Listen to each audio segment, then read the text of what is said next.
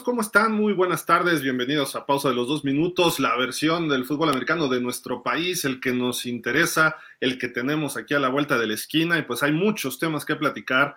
La UNEFA ya está llegando a su semana 7, hubo cosas pues fuera de lo normal en esta semana 6, eh, pero bueno, a final de cuentas vamos a platicar un poquito de resultados, pero también de cosas un poco más allá de lo que es eh, un resultado tradicional y de de fútbol en sí, sino de actitudes antideportivas, que bueno, ha sido el tema desde el viernes pasado. Pero bueno, primero déjenme saludar a todos nuestros compañeros. Vámonos como el relojito primero, Jorge Fernando López Flash, Marco Antonio García, licenciado Salvador Herrera y José Luis Ayala, su servidor Gilardo Figueroa. Muy buenas tardes a todos, gracias por acompañarnos. Pues bueno, Flash, ¿cómo estás? Buenas tardes. Eh, estoy, mano, porque, pues bueno, ya, ya, ya vimos este, la, el, el, salvaje eh, aplastón que le dieron a mis Pumas, pero bueno, pues, que, así es el fútbol. de ahí en fuera, eh, pues estoy triste y enojado, mano, la verdad, por, por, el asunto este del jugador de burros, no se vale, pero bueno, ahorita lo platicamos. Marco Antonio García, Marco, ¿cómo estás? ¿Qué dices? Hola, buenas tardes, pues buenas tardes a todos. Y bueno, no te preocupes, Flash, a lo mejor este, esta semana se recuperan, puede ser que, que den la, la campanada y este, tus pumas y despierten. Entonces, pues no, no, no pierdan la esperanza. Ahí vemos el viernes cómo, cómo les vaya en, en Monterrey, creo, ¿no? Entonces, este, pues a ver qué tal. Bueno, fue un placer además eh, tener a nuestro amigo, el invitado, pues el abogado, para que nos, nos diga realmente, nos explique algunas dudas que hemos tenido desde la semana pasada con lo de Fernanda Mayén, la compañera, ahora con lo de Cancholi, con algunas cuestiones que nos puedan avanzar por ahí, que mejor que nos dé una buena explicación. Y José Luis, bienvenido, ya, ya pagó el internet y ahora sí se le escucha bien, porque hace una semana había que conectarle al teléfono y bueno, fue un problema. Salvador Herrera, ¿cómo estás, licenciado? ¿Qué dices? Bien, Gil, eh, buenas tardes a todos. Y sí, temas muy interesantes ahí. Eh, la realidad es que este, el deporte siempre está inmerso con situaciones que, que de pronto este, pues deben de ser tocadas también desde, desde otros ángulos, como algunos aspectos legales, algunos temas como de integridad deportiva, que, sería interesante pues ahorita poner sobre la mesa y escucharlos ustedes, que también son muy expertos en esta parte, Gil. Pero muchísimo gusto y aquí andamos. gracias por acompañarnos, como siempre. Saludos a toda la gente de Sports Legal también. Y José Luis Ayala, Joslar. Joslar, ¿cómo estás? ¿Qué tal? Buenas tardes. Pues por fin estamos aquí. La semana pasada demasiados problemas para poder conectarnos. Esta semana creo que estamos bien, así que pues, a darle, a hablar de nuestro fútbol americano, que hay muchos temas, y hablar del derecho deportivo, me parece que siempre será un tema realmente interesante y tener expertos en esas, en esas materias siempre será importante para poder darle un panorama más amplio a la gente. Te damos tres minutos para que te cambies nada más, ¿no? Esa ropa, porque sí, como que el programa baja de nivel, ¿no? No creo, mira, que le vamos a dar mucho realce a este. Es cuestión de apreciación y la respetamos. pues bueno, amigos, como ustedes saben, pues el viernes pasado el TEC de Monterrey pues le atendió su asunto a los burros blancos 37 a 0, allá en el Estadio Banorte, en Monterrey. Eh, fue un partido pues totalmente cargado del, por parte de los, ¿cómo le dicen? Los lanudos, ¿no? Pero el asunto, bueno, ahorita ya platicaremos después de lo que fue el juego, pero ya al final el partido estaba 37-0, estaba terminando y tienen una jugada ofensiva los borregos, pues para anotar, ¿no? Y, ocurre esto. Osvaldo Canchola es ese linebacker que está ahí al centro, que está justo en la línea de gol, está acabando la jugada, voltea a ver y ahorita lo vamos a ver en cámara más lenta. ¿Qué es lo que ocurre? Ahí está haciendo un contacto con un defensivo, de repente voltea y un jugador de, de borregos y vámonos a la rodilla, ¿no? Así lo que en términos de otros deportes dicen el antifútbol, prácticamente eso es lo que podríamos definir aquí, ¿no? Eh, todos nos quedamos eh, ese día, ahora con los ojos cuadrados diciendo esto no debe ocurrir. Sabemos que pasa, pero no tan burdo, puede ocurrir dentro de juego y todo, ¿no? Pero eh, aquí se ve la intención y por eso también incluso trajimos al licenciado Salvador Herrera también para que él nos aclare algunas cosas, pero pues me gustaría escuchar sus opiniones. Eh, primero, obviamente, la voz de la experiencia. Marco, eh, ¿tú qué opinas de esta, de esta situación? Porque sí estuvo, estuvo feo, ¿no? Y todos los que hemos jugado, es lo que menos te esperas, ¿no? De, un, aunque sea un rival, ¿no? Y aunque haya odio y aunque estés siendo apaleado, respetas las rodillas, respetas la cabeza, o sea, empujas y ya se acabó, ¿no? Sí, la verdad, yo, yo lo siento mucho por, por Osvaldo Canchola, que lo conozco desde hace muchos años y fue compañero de, mis hijos en Burros Blancos. Este, la verdad es que perdió la cabeza, eso es lo único que yo ya sé que no se vale, no se vale, es como cuando no sé, asesinas a alguien y dices, hijo, yo no lo quería matar y lo maté, pero yo creo que, este, que se equivocó y él lo debe saber más que nadie, y, es, y más ahora que ya hay cámaras por todos lados, porque a lo mejor alguien por ahí lo ha llegado a hacer también en otros lados, pero no se veía, ahora que hay tantas cámaras, pues se ve claramente cómo este, la jugada ya terminó y él ve la rodilla del, del rival y rueda sobre ella, ¿no? O sea, sabe que lo puede lastimar. Este, creo que, digo, afortunadamente dentro de todo, según la carta que leí del propio jugador, este, sí fue una lesión, una lesión grave de los ligamentos, pero que no requiere de operación. Que bueno, ojalá no requiera de operación, pero sí, yo creo que no hay nadie, no creo que nadie pueda decir que o lo justifique. Es algo injustificable. No se puede justificar de ninguna manera se equivocó, se equivocó muy fuerte, porque no se vale hacer eso ante un compañero de profesión, aun cuando no sean profesionales, son compañeros, son este, estudiantes, y no se vale agredir a alguien de esa manera. Entonces, la verdad es una agresión y yo creo, yo no creo que alguno de nosotros vaya a justificarlo, ¿no? Entonces, pues yo aún cuando lo conozca y lo aprecie mucho y siento que es el, el mejor defensivo que, que tenía Burros, porque pues también supe que que las autoridades de Burros Blancos del Politécnico lo separaron ya del, ya lo separaron del equipo como castigo después de ver esto. Entonces, pues es una lástima. La verdad, no, no, no, no veo cómo se pueda justificar. Qué, bueno que mencionaste eso, porque el lunes eh, Marco Sosa, que es el director de servicios estudiantiles o algo así, de la Secretaría de Estudiantil del Politécnico, primero manda un comunicado él diciendo que van a hacer una reunión emergente con la gente de fútbol americano y con el coach eh, Rafael Duke. Y al ratito anuncia la separación del equipo y por lo tanto entiendo que del Politécnico Nacional de Canchola. Eh, pero bueno, ahorita seguimos porque, bueno, desde hace rato llegó Santiago y no lo había saludado. Arquitecto Santiago Ibáñez, Santi, ¿cómo estás? Muy buenas tardes. Estás muteado. Ya, una disculpa por haberme conectado tarde, pero venía yo en camino.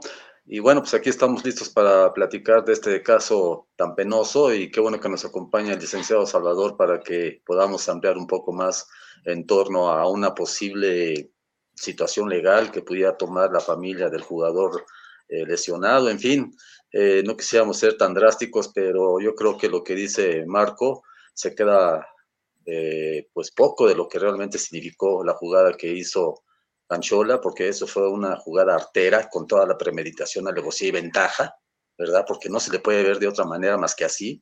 Y desafortunadamente, pues ahí está la lesión de este muchacho, ¿no? pues esperemos, se hablaba de que incluso podría estar seis meses fuera de circulación. Y bueno, pues eran dos eh, eh, ligamentos los que se rompieron, más una eh, situación, un edema provocado por la misma lesión pero bueno, habrá que ver este, hasta dónde podemos tener información más, eh, más eh, idónea o, o, real de lo que realmente tiene este muchacho Sanet, jugador de los sí, Correios. Sí, sí, Si le rompieron los ligamentos, sí requiere operación, ¿eh? O sea, pues sí, eso fue lo que, lo que, se manejó, que fue rompimiento de los ligamentos, el patelo femoral medial y el, no recuerdo el otro que también fue en la parte de atrás entonces, pues si fue rotura, pues esto amerita obviamente eh, operación. Tienen que unir, tienen, que unir los ligamentos, ¿no? Y, rápido para acabar con el contexto, antes de ya entrar en tema y cuestiones ya también legales, pues el asunto es que eh, la UNEFA, que es pues quien rige, administra, coordina todo el fútbol americano estudiantil de Liga Mayor, saca un comunicado, no me acuerdo qué día fue, ustedes me dirán, José Luis, tú, tú, debes saber, el domingo o el sábado mismo, no sé, y el comunicado no decía nada. Vamos a tratar el asunto. El comunicado salió hasta el lunes, si no me recuerdo, lunes o martes por la mañana. Eh, la verdad es que fue... Creo que, creo que fue el lunes, porque tienen su junta el lunes en la noche, ¿no? Pero... Sí, fue, fue el lunes porque justamente tenía la junta en la tarde, pero fue el lunes por la mañana. Pero digo, creo que la UNEFA, como siempre, su burocracia, su lentitud para resolver estas cosas es demasiado lento. Esto se tenía que haber resuelto desde el sábado a mediodía, ¿no? Eh, no puedes sacar un comunicado hasta el lunes de algo que ocurrió el viernes en la noche diciendo, vamos a tratar el asunto y la comisión de competencia o de sanciones, no sé cómo se llamaba, va a ver el asunto. O sea, es como si yo les dijera, saco un comunicado para decirles que vamos a preparar un programa para la semana que entra. O sea, se me hace lo más ridículo que pudo haber hecho la UNEFA. Gil, si Brett Ford daba conferencias de prensa para decir que todavía no sabía si se iba a retirar o no, pues ¿por qué no lo va a hacer la UNEFA? Oye, Flash, pero cuando ves un boletín o un comunicado, esperas ya la sanción, esperas ya una medida, no, vamos a analizarlo. O sea, por Dios, ¿quién, quién, anuncia que va a hacer su trabajo? Salvador, digo, bueno, este, dentro de todo esto, eh, creo que la, la, UNEFA tiene sus problemas administrativos muy fuertes, ¿no? Y de cuestión de reglamentación, que mm, realmente nadie sabe los reglamentos más que ellos y los acomodan, y su comisión que no tiene, a lo mejor alguien la preside, pero nadie sabe, no hay transparencia, en fin, tantas cosas que pasan ahí, ¿no? Pero Salvador, esto puede ir más allá del fútbol americano, o sea, puede tener consecuencias legales fuera del deporte. Pues mira, Gil, yo, yo lo veo desde dos aspectos. Evidentemente, como lo estás mencionando, el, plano deportivo en donde la UNEFA y la propia institución, como lo es los burros, tendrían que tener su, código disciplinario y, aplicar la sanción correspondiente, ¿no? Ya vimos que en el tema de la UNEFA, pues nada más nos avisaron que iban a, ver qué hacían. Y en el tema de, la institución, pues sí ha tomado un poco cartas en el asunto, separándolo del plantel. Evidentemente, ya será una cuestión interna, eh, saber si hay o no un reglamento, eh, un código disciplinario, un código de ética, un código de conducta, en fin, eso ya corresponderá a cada institución. Eh, fuera, digamos ya en el plano extradeportivo, pues, ¿qué, ¿qué, es lo que tenemos? Tenemos una acción que provoca una lesión. Si, si, eso lo trasladamos al ámbito jurídico, revisamos el código penal y pues podría tipificar un, un delito, ¿no? Un delito de lesiones. Es decir, es una conducta dolosa que tiene el fin de menoscabar la salud de otra persona. Hay un resultado, ya sabemos que el resultado es efectivamente un, menoscabo en la salud del jugador de, borregos y, bueno, de ahí podríamos partir incluso, porque tratándose de la legislación, por darte un ejemplo, de la Ciudad de México, lo, lo lleva todavía más definido. Te dice que si una lesión tarda de sanar menos de 15 días, no te preocupes, no es delito y no, no va a ser investigado, ¿no? O sea, es decir, un puñetazo, un, un morete en un ojo, no va a pasar nada aquí en Ciudad de México, este, porque va a tardar en sanar menos de 15 días esa lesión. Pero si la lesión se extiende de 15 a 60 o más de 60 o incluso de las que pueden poner en riesgo la vida de una persona, son materia penal y deben de ser sin duda, este, pues, investigadas o ameritan una, apertura de una investigación y en su caso, pues podría ser que un juez de control conozca del, asunto. Ahora, trasladándolo acá y, y también eh, siendo claros, por ejemplo, cuando hablamos de un tema del deporte y sobre todo un tema en donde hay contacto físico en el ejercicio del deporte, o sea, al estar, al estar este, practicando el deporte, bueno, pues imagínate, ¿no? A lo mejor pues, en una acción de, juego, pues habrían lesionados, no, no sé, no conozco la estadística, pero pues probablemente, a lo mejor, no sé si me quede corto, pero uno por jornada seguramente habrá, este, y no todos trascenderían en este caso, ¿no? A, una cuestión legal. ¿Qué es lo que veo? Pues claro, la imagen es muy clara, ¿no? O sea, sí, efectivamente, esto esta acción que, cometió el linebacker de, los burros, este, pues incluso hasta se ve burda, se ve ni siquiera en la acción de partido, porque sin, yo no soy experto, pero desde mi punto de vista la jugada ya hasta había terminado y dice, aquí soy, vio la rodilla y se le aventó, ¿no? Entonces, eh, eh, creo yo que, que sí, este, sí, eh, la familia por ahí intentara a lo mejor poner del conocimiento a la autoridad, pues no, no tengo duda de que por lo menos ameritaría la apertura de la apertura de, una carpeta, ¿no? O sea, se ve todo el dolo de la intención de causar daño, sí efectivamente pues puede ser un momento en donde perdió la razón, muy caliente por el juego, en fin, habría, habría que ver qué pasó por su cabeza, tampoco sacó una pistola y lo mató, pero de que entiendo que hay una intención de causar daño fuera de una acción de partido, porque, repito, desde mi punto de vista ya ni siquiera estaba la acción todavía para poder determinar que fue dentro del, juego, dentro de, la jugada, o sea, creo que, creo que sí ameritaría. Y desde mi punto de vista, pues sí podría alcanzar para, para abrir una investigación, ¿no? Esto fue en Monterrey. Digo, yo sé que pues hay este, códigos distintos, ¿no? Por estado y a veces hasta por ciudad, no lo sé. Pero eh, a lo mejor allá puede ser un poco distinto a lo que dices de la Ciudad de México, supongo. No, pero lesiones están en todos los códigos. O sea, podría ser que a lo mejor ellos no tuvieran este. Eh, aquí en la, clasificación que es muy de Ciudad de México, de lesiones de menos de 15 días, no ponerlas en el código, o sea, no, no hacerlas penales, pero en este caso no tengo duda, ¿no? O sea, se podría revisar rápidamente por ahí el Código Penal de Nuevo León, pero no tengo duda de que hay un delito, o sea, hay una acción, le decimos nosotros un hecho con apariencia de delito, en este caso, pues lesiones, ¿no? No sé si quieran preguntarle algo al respecto, Santi, José Luis, Flash, Marco. Licenciado, yo quería preguntarle, esto tendría que ser, si procede una situación de esta naturaleza que menciona, después de los 15 días, tiene que ser, eh, insta, eh, eh, tiene que solicitarla a la familia del, muchacho o la misma institución del jugador. ¿Es así o, se sigue de oficio?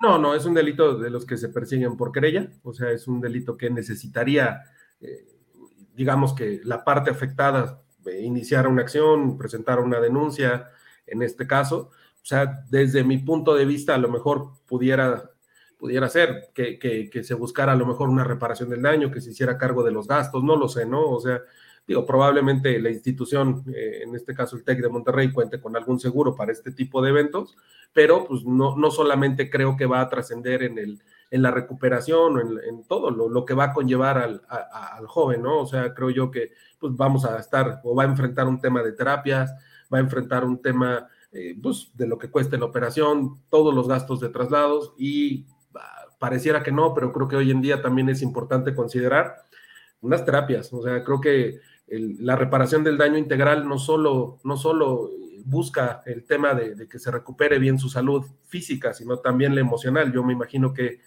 pues si estaba eh, proyectándose eh, como, como, un titular dentro de, de, Borregos, pues pausar tu carrera y a lo mejor estamos hablando de seis meses, pero pues a veces la, ciencia no es tan definitiva o tan exacta en cuestiones de salud, pues no sé si por ahí también él vaya a requerir de alguna atención psicológica para, para ayudarlo a superar esta, este, esta situación de verse de un día a otro, pues fuera de, del equipo, ¿no?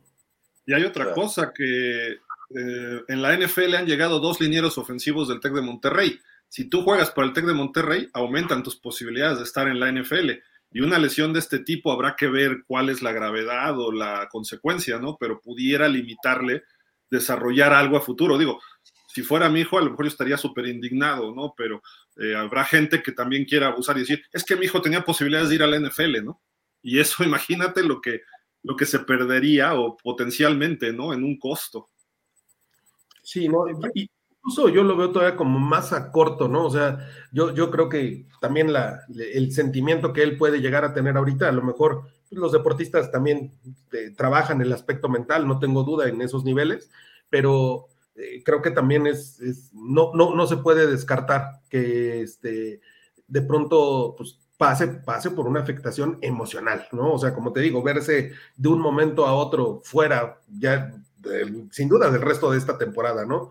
La, desconozco si sea su último año, desconozco si había una proyección con él para, para a lo mejor sí, sí ir creciendo dentro de, de, Borregos. O sea, hay, hay situaciones ya muy particulares del día a día, pero no tengo duda, ¿no? Su temporada se acabó y eso tiene un impacto. O sea, además de la salud, yo creo que emocionalmente se debería de pensar en una recuperación para él, ¿no?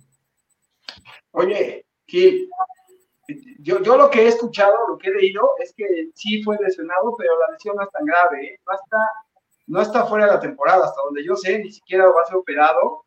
es lo que le digo, él lo escribió. Él lo escribió. No, afortunadamente, sí fue una lesión. No voy a requerir de operación. Ajá, que inclusive suena muy aparatoso porque fueron varias lesiones y demás, pero no es tan grave. De hecho, creo que solo estará fuera dos semanas, a lo más dos semanas, porque podría ser incluso una.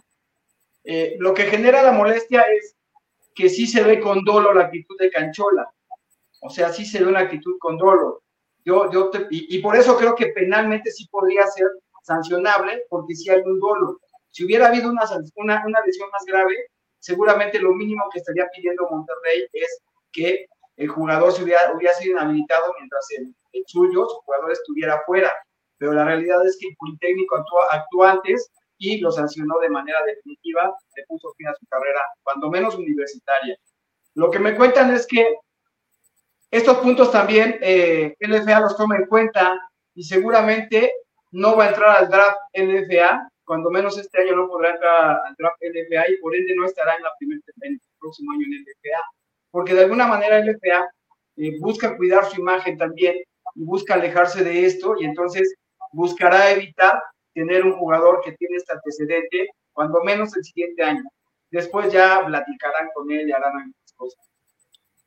Yo creo que se equivocó Cachola totalmente, creo que, que sí le pasó por la cabeza el lastimar al jugador, lo hizo con dolo y consciente de que lo estaba haciendo.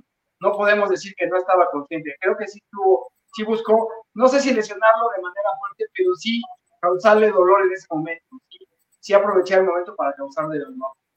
Yo el sábado pude platicar con el coach Duke, bajándose del avión prácticamente, me contó que tuvo un vuelo bastante aparatoso porque se retrasó más de hora y media allá en Monterrey y luego para bajar acá en la Ciudad de México tardaron también como hora y media. Entonces, no le hice la entrevista como tal porque sí venía así como todo ensimismado y entonces me pareció que no era correcto en ese momento pero sí lo vi, sí lo vi afectado por esta situación. Él de alguna manera quería proteger a su jugador, pero él mismo reconoce que se equivocó y que no había mucha defensa para él, para hacerlo. Lo que me comentó es que Canchola le marcó a él, al coach, para decirle, oye, coach, te pido una disculpa, le pido una disculpa al equipo, me equivoqué, pasó esto, ¿qué hago?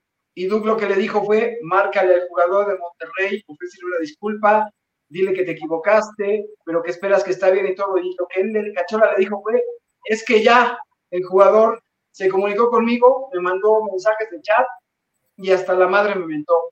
Tú no esperabas menos, ¿no? O sea, el jugador de Monterrey estaba totalmente enojado y evidentemente reaccionó molesto y pues ya decidieron no hacer nada. El coach le dijo, entonces déjalo así, vamos a esperar a ver qué determinación toman las autoridades y después ya vino la sanción, ¿no? Sé que Canchola estaba penado, pero también hay que ser conscientes. Lo hizo él consciente de que estaba generando un daño y esto nos habla, nos habla mal, mal de un jugador que está terminando su elegibilidad, porque ya pasaste cuanto menos 7, 8 años dentro del fútbol americano y ya deberías entender la filosofía de este deporte y saber que buscar dañar a algún compañero es totalmente inaceptable. Entonces, así las cosas, creo que es un tema bien ríspido, pero creo que al menos el Politécnico creo que actuó como debía hacerlo, con una sanción ejemplar y contundente, mientras que la UNEFA hasta este momento no se ha pronunciado todavía. Flash.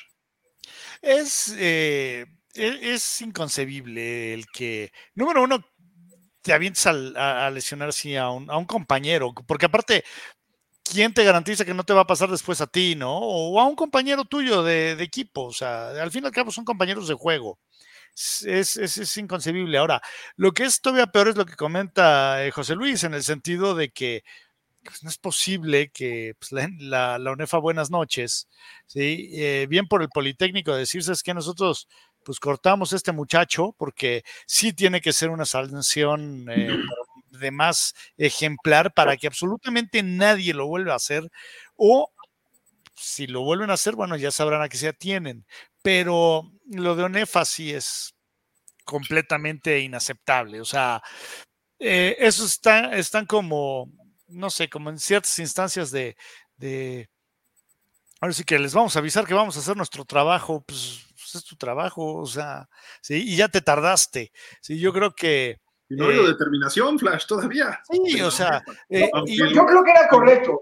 Yo creo que estaba correcto en decir, hay una comisión que lo va a analizar, pero esa comisión no puede tardarse 7, 8 días en hacerlo. la comisión, y más en los tiempos actuales, agarras el teléfono, abres un Zoom en ese momento, a ver, señores, esto urge porque es la imagen de la institución. Entonces lo resolvemos en una o dos horas y sacas un comunicado que diga algo, un comunicado que no te dice nada.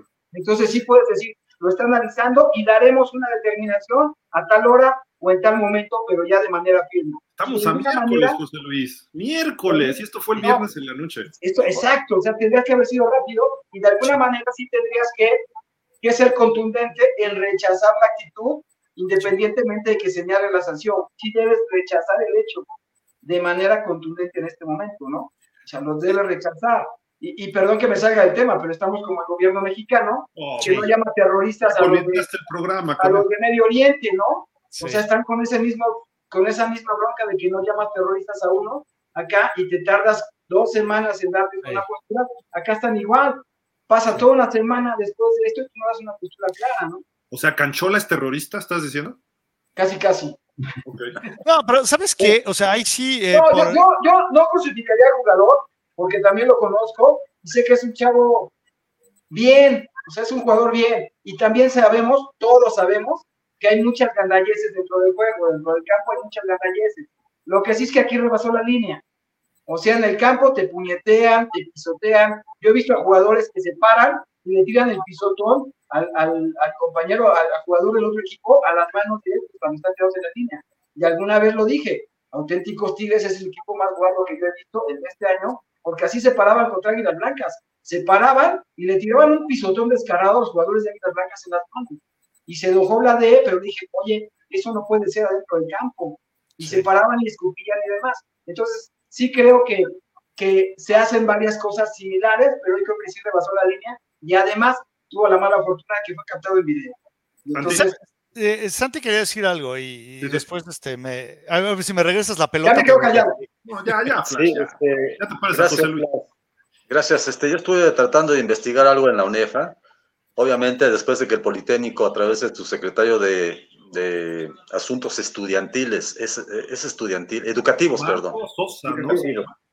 Educativo se llama la, la secretaría de esta persona de, lo que, de lo que determinó, sí, de lo que determinó el Politécnico o el, maestro Sosa.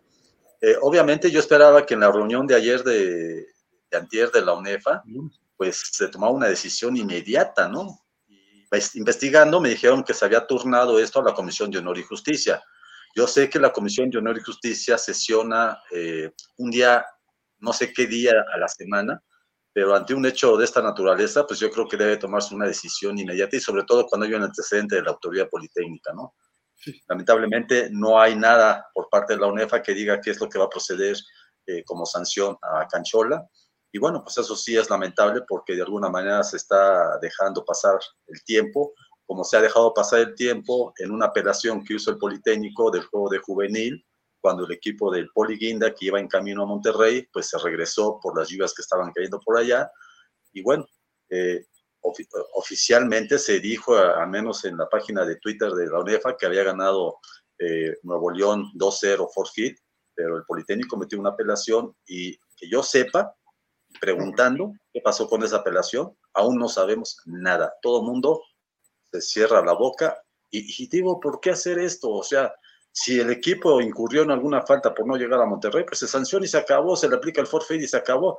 Pero, ¿por qué dejarse, por qué quedarse callado tanto tiempo cuando esto ya tiene pues más de una semana de que sucedió? Entonces, espero que no pase lo mismo con esta situación de Cancholi, que sea una decisión este, inmediata y pues obviamente acorde a la circunstancia que se está viviendo. Ahora sí, Flash, te dejo. No, sabes que ahorita que decía José Luis lo de los Tigres, que sí son eh, un equipo, eh, digamos, vamos a decirlo en palabras decentes, malintencionado, sí, lo sabemos de toda la vida. Y hace un rato estaba platicando con Gil antes de entrar al aire, no sé si recuerdan una jugada eh, entre los Tigres y los Pumas allá en Monterrey, en donde literalmente se le lanzan a la rodilla a Daniel de Juanvels y lo truenan y lo sacan ese juego, ¿sí? O sea, eh, el detalle es ya se han tardado, o sea, esto no es nuevo, eso es lo malo, o sea, y, y, y, si tienes que aventar ya la guillotina, pero de antemano, Y como decía José Luis, o sea, no puede ser posible que, que, te estés tardando tanto tiempo. O sea, esto lo tenés que resolver en máximo dos días. O sea, e, esto sí es de dar vergüenza. Flash, y lo he comentado con Marco varias veces. 2019, el juego Burros Blancos contra Auténticos allá. El magnífico, que por coincidencia es hijo de nuestro magnífico compañero Marco, ¿no? Eh, jugador empieza, no puede ser. E, empieza a hacer el regreso este, Alex García y em, él corre mucho. Y las tacleadas no, o sea, es un jugador grande, obviamente, y no es fácil tirarlo, pero todas las tacleadas de los grandotes regios iban a las rodillas, de lado, cuando ya lo tenían arriba. En, la NFL están prohibidas esas tacleadas. Eh, hubo en la NCAA, ni se diga, si, si alguien te tiene sujetado, bloqueado arriba, no puedes ir abajo. Todos tienen, entre dos tiran a uno, ¿no?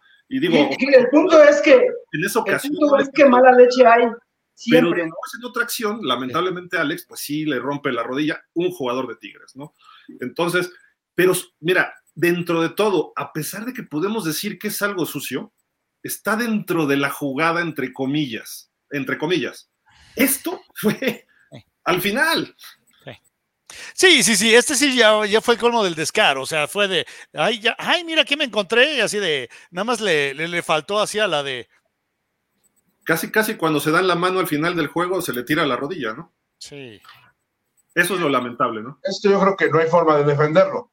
Lo otro son los, los sabrá, los sabrá el jugador, ese número 35 de los auténticos, él sabrá si buscó o no lesionar a Alex, porque porque es un tipo de 1,83, 1,84, con más de 100 kilos de peso y bien pudiera haber tacleado arriba eh, y sin embargo se fue a la rodilla. Digo, si fuera un cuate chiquito, porque muchas veces los corners que son chicos y que miden, no sé, 1,70, a lo mejor si enfrentas a alguien de 1,80 también o de tu peso, pues o te supera en peso, te le vas a la rodilla para taclear abajo porque te supera en peso. Pero cuando estás del mismo peso que el otro jugador o hasta más pesado y te le vas a la rodilla, entonces ya, y luego, a la siguiente temporada, le rompe la rodilla al otro coreback de Puebla, eso es lo que me hace dudar, pero solo lo sabrá él. Fue en la jugada, nadie podrá decir, es que lo hizo a propósito, fue la jugada, él tacleó de esa manera a los dos, a los dos les fue sobre, sobre la rodilla cada uno, y solo, solo este número 35 sabrá si hubo intención o no hubo intención. ¿Eh? ¿Fue el mismo jugador de The Juanvers? Es, es, además fue el mismo jugador el que, este, el de Juan Bels, el de Alex y el de Puente, el quarterback de Puebla. Es el mismo. El que lastimó a los tres es el mismo, el número 35. Mandujano se apellida. Y las tres a las Mucha coincidencia, ¿no? O sea, ya estás hablando de, de un gandaya tipo Bontes Burfict. y sí, es un cuate grande.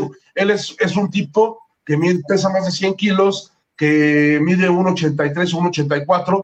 Este, digo, porque después, de ver jugada yo vi quién era, empecé a buscar con el jugador y ya fue cuando empecé a coincidir en que se me quedó grabadísimo que fue el que había lastimado de Juan Bels, que fue el que le rompió la rodilla a Alex, y luego al siguiente año es el que le rompe la rodilla a Puente.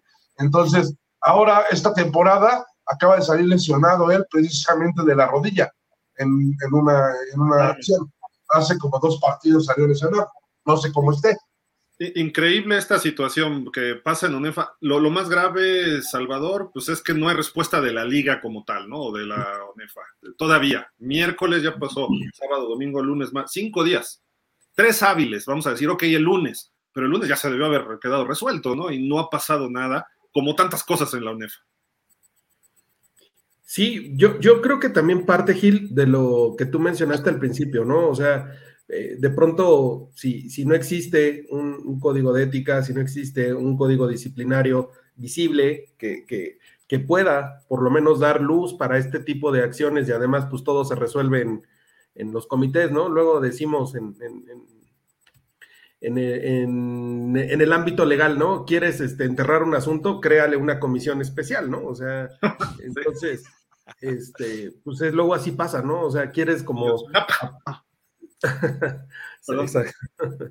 este, eh, quieres este, ahí medio taparle un poquito, ah, pues mándalo al comité de ética de los amigos de, la UNEFA, ¿no? Entonces, creo que ese tipo de, malas prácticas sí deberían de, acabarse, deberían de, ser transparentes, deberían de, pues, ni siquiera tanto por el, el tema de, miren, qué, qué, aseados somos en la UNEFA, ¿no? Sino por la certeza que deben de tener los equipos, los jugadores y los medios de comunicación y los aficionados, ¿no? O sea, de pronto pareciera que no, pero yo, yo he visto que hay una, afición muy, muy creciente en, la, en, el fútbol americano estudiantil que de pronto está ávida de respuestas también, ¿no? De saber qué está pasando en su deporte y cómo van a ir trascendiendo estos jugadores. Digo, comentaban también, pues imagínate, ¿no? Va creciendo también la liga profesional, pues que, este paso de este tipo de jugadores a la liga profesional, o sea, e, e, estar este, haciendo una liga más transparente, una liga aseada, pues creo que también debería de ser la UNEFA ese nicho de buenas prácticas que pues vemos que no lo es, ¿no? O sea, eso estoy de acuerdo ahí, ahí institucionalmente de, por la organización, pues está, ahí tienen un tache, eh, por ahí, pues a lo mejor actuó rápido el poli, podría ser una sanción severa, pero pues a lo mejor bien merecida viendo las acciones, ¿no? O sea. De acuerdo. Eh, te queremos comentar otros dos temas, este, Salvador. Oye, perdón, yo nada más para cerrar ese. Sí, adelante, adelante. Yo, yo, creo que sí, creo que hemos crucificado a, a Canchola y no lo quiero defender porque en realidad se equivocó, pero insisto, hemos visto, a lo largo de los años hemos visto situaciones similares. Yo me acuerdo, por ejemplo, la vez que tronaron al Cuco Hernández, a Federico Hernández, fue algo similar a lo que cuenta Marco, ¿no? Un jugador que se fue directo a las rodillas cuando pudo haber sido arriba, y ese año Pumas Zacatlán pudo haber sido campeón, pero sacaron arteramente a Federico. Entonces, estamos hablando de los años 2000. Es decir, estas situaciones se viven constantemente. El punto es que esto está cambiando. Hoy, tanto redes sociales como el hecho de que haya videos, te exhiben, y eso de alguna manera deberá ayudar para que esto mejore y se vaya purificando tanto la actitud de los jugadores como la actitud de las autoridades para tratar estos temas. Creo que es un buen punto de partida para empezar a ponerle freno a estas situaciones que sabemos, todos los que estamos dentro de esto, que, que no es la única acción y que se han presentado varias similares a lo largo de los años. Entonces, me parece que debíamos debemos aprovechar esta oportunidad para aprender de ella, para que los jugadores vean la manera en la que Canchón está pagando un error y que ellos ya no cometan lo mismo y que las autoridades corrijan su actitud y su actuar también para que esto pueda ser eh, evitado, más que solucionado, evitado con acciones que desde este momento se tomen. Entonces creo que es una buena oportunidad para mejorar lo que está, lo que todos sabemos que existe de manera continua. José Luis, te, doy la respuesta. No se va a mejorar. La UNEFA va a seguir igual hasta que no se modernice. Es, nuestra oportunidad, quedará en todo, que no se ¿Por qué? Porque tenemos gente, yo, hablé personalmente con Alfredo Trejo la semana pasada después de lo que ocurrió con la reportera Fernanda Mayén, eh, ¿Por qué? Porque hay muchas cuestiones también de ataque a los periodistas por diferentes instituciones de la UNEFA. Nosotros somos eh, objetivo, no quiero decir víctima porque nadie es víctima en este mundo, eh, objetivo de la UNAM, concretamente del licenciado Alfredo, perdón, este, Alejandro Fernández Varela, director de actividades deportivas de la UNAM, que Dios quiera ya se vaya con el nuevo rector. Este, que, ¿Por qué? Porque hemos dicho que su administración ha deteriorado al fútbol americano en, de los Pumas, que es el de tradición, etcétera. Y de repente le pides una acreditación, no porque estamos en pandemia, y ves a la gente que trabaja dentro de la UNAM, dentro de su área de prensa, de actividades deportivas, sin tapabocas, sin la sana distancia, tomándose fotos en redes sociales con demás periodistas. Luego te enteras de que te están vetando por aquí, te están vetando por allá, y dices así como que, ah, ok, entonces no es, no es mi imaginación, yo le quise creer, ¿no? Pero dices, no, cuando le quieres hacer una entrevista te dice, mándame las preguntas desde antes. Imagínate que le preguntes al embajador de Israel, eres CNN, pásame las preguntas y no te contesto, o al embajador de, este, de Palestina, pues no, o sea, por Dios, esto es periodismo, no estamos jugando. Hay gente que puede jugar a las redes sociales, hacer periodismo es otra cosa, pero bueno, estas personas son autoritarias, etcétera. ¿A qué voy con esto? Porque hay dos puntos también legales, Salvador. Uno, la defensa de los periodistas para hacer su trabajo. Y dos, con la sanción que vino la semana pasada, que originalmente se había dicho que era de ONEFA, pero ya hablando con el presidente de la ONEFA, me dijo claramente que no era la UNEFA que sancionaba a esta reportera, sino que era cada institución que tomaba su decisión. ¿Por qué? porque viene con otro, otro asunto moral, ético, de las apuestas. Porque una casa de apuestas que es patrocinador de la LFA se llama Bet Regal, su origen es canadiense, pero el año pasado patrocinaron a la LFA, de repente empezó a poner líneas de apuestas de la UNEFA. Pero dicen en la UNEFA que nunca se enteraron, no les hablaron para un convenio, para nada, y ellos ponen una línea de apuesta. Entonces sacaron un boletín que se deslindaban de Bet Regal. Y luego, esta chica, Fernanda Mayen, trabaja en un programa de la LFA patrocinado por Bet Regal, y ahí le preguntan o le piden a ella y a los, que estaban en el programa que dieran sus picks o sus pronósticos de juegos de la UNEFA. Y entonces dicen, bueno, yo creo que la línea sí se cubre porque va a ganar el TEC por tanto, ah, lo que podamos decir como analistas o reporteros o lo que sea. Y después viene la sanción. Entonces dices, ok, y me dice Alfredo Trejo después, es que no fue por eso la sanción, ya había una molestia con ella desde antes. Y dice, la molestia es que muchos directores o representantes de equipos o instituciones que ella se va a acreditar a los, a los estadios, toma fotos a los jugadores y se las vende a los jugadores, lo cual es un código periodístico que no debe estar permitido, en eso estoy de acuerdo. Pero la UNEFA tampoco, cuando ella hace una, un pronunciamiento público, la UNEFA tampoco dice por qué la sancionó. Entonces deja abierto todo, ¿no? Eh, eh, o sea, y yo lo que le comenté al presidente de la UNEFA es, cuando tú te acreditas para la NFL, NCAA eh, o alguien, la, la misma LFA, aunque a la LFA todavía le faltan cosas y no me dejará mentir José Luis, te, te, dan una especie de responsiva que dice, estás sujeto a las autoridades, bla, bla, bla, debes representar bien tu, tu credencial a tu medio y ser un periodista que vienes a trabajar, etcétera, que no vas a comercializar con nada. Incluso la NFL te prohíbe tomar fotos de la acreditación del Super Bowl, por ejemplo, porque trae un código QR que se los han fusilado a través de Internet y se meten como periodistas otras personas. Pero aparte atrás te dicen, no puedes pedir autógrafos, no puedes vender nada, eh, vienes a trabajar como periodista. Y obviamente te dicen, cuando tú haces la solicitud para la NFL, estás sujeto a ser investigado por el FBI incluso. Y así fue como agarraron a aquel periodista que se robó el jersey de, Tom Brady, ¿no? Pero eso, pero eso está por escrito y tú lo firmas o lo aceptas al momento de, recibir una acreditación. Perfecto, ahí está, ¿no? Y en la UNEFA ni siquiera tienen jefe de prensa. O sea, me refiero como UNEFA. Hay, hay este, diferentes directores de prensa por equipo, etcétera, ¿no? Que por cierto, el de los Pumas me, quiso dar clases de periodismo cuando le reclamé, ¿no? Y dices así como que, ok, ¿no? Pero bueno, entonces dices. No mal de Rémola, por favor. ¿Perdón? No hables mal de Rémola. ok. Pero bueno, a, lo que voy es que dices, ¿qué está pasando? ¿Qué, qué, qué, la, la, UNEFA qué está haciendo? No hay un control, o sea, ¿qué se puede hacer como periodistas? Yo creo que te puede, no sé, pregunto, podrías, podría yo ir a sacar un amparo y decir, me tienes que dar mi acreditación porque soy un medio este, registrado, eh, estás violando mis derechos. Yo, le eché ahí como 20 artículos de la libertad de expresión y la libertad de prensa a este cuate y ni así me dio la acreditación, ¿no? Valiéndole gorro, donde se supone que la UNAM es la máxima casa de estudios donde está abierto a la libertad de opiniones y de cuestiones, ¿no? Pero, Salvador, ¿qué podemos hacer como periodistas para que no te estén sancionando así? Digo, si, si abusas de algo, sí, pero si estás haciendo un análisis de un mal funcionamiento de alguien, pues es sobre su trabajo, no es sobre su persona.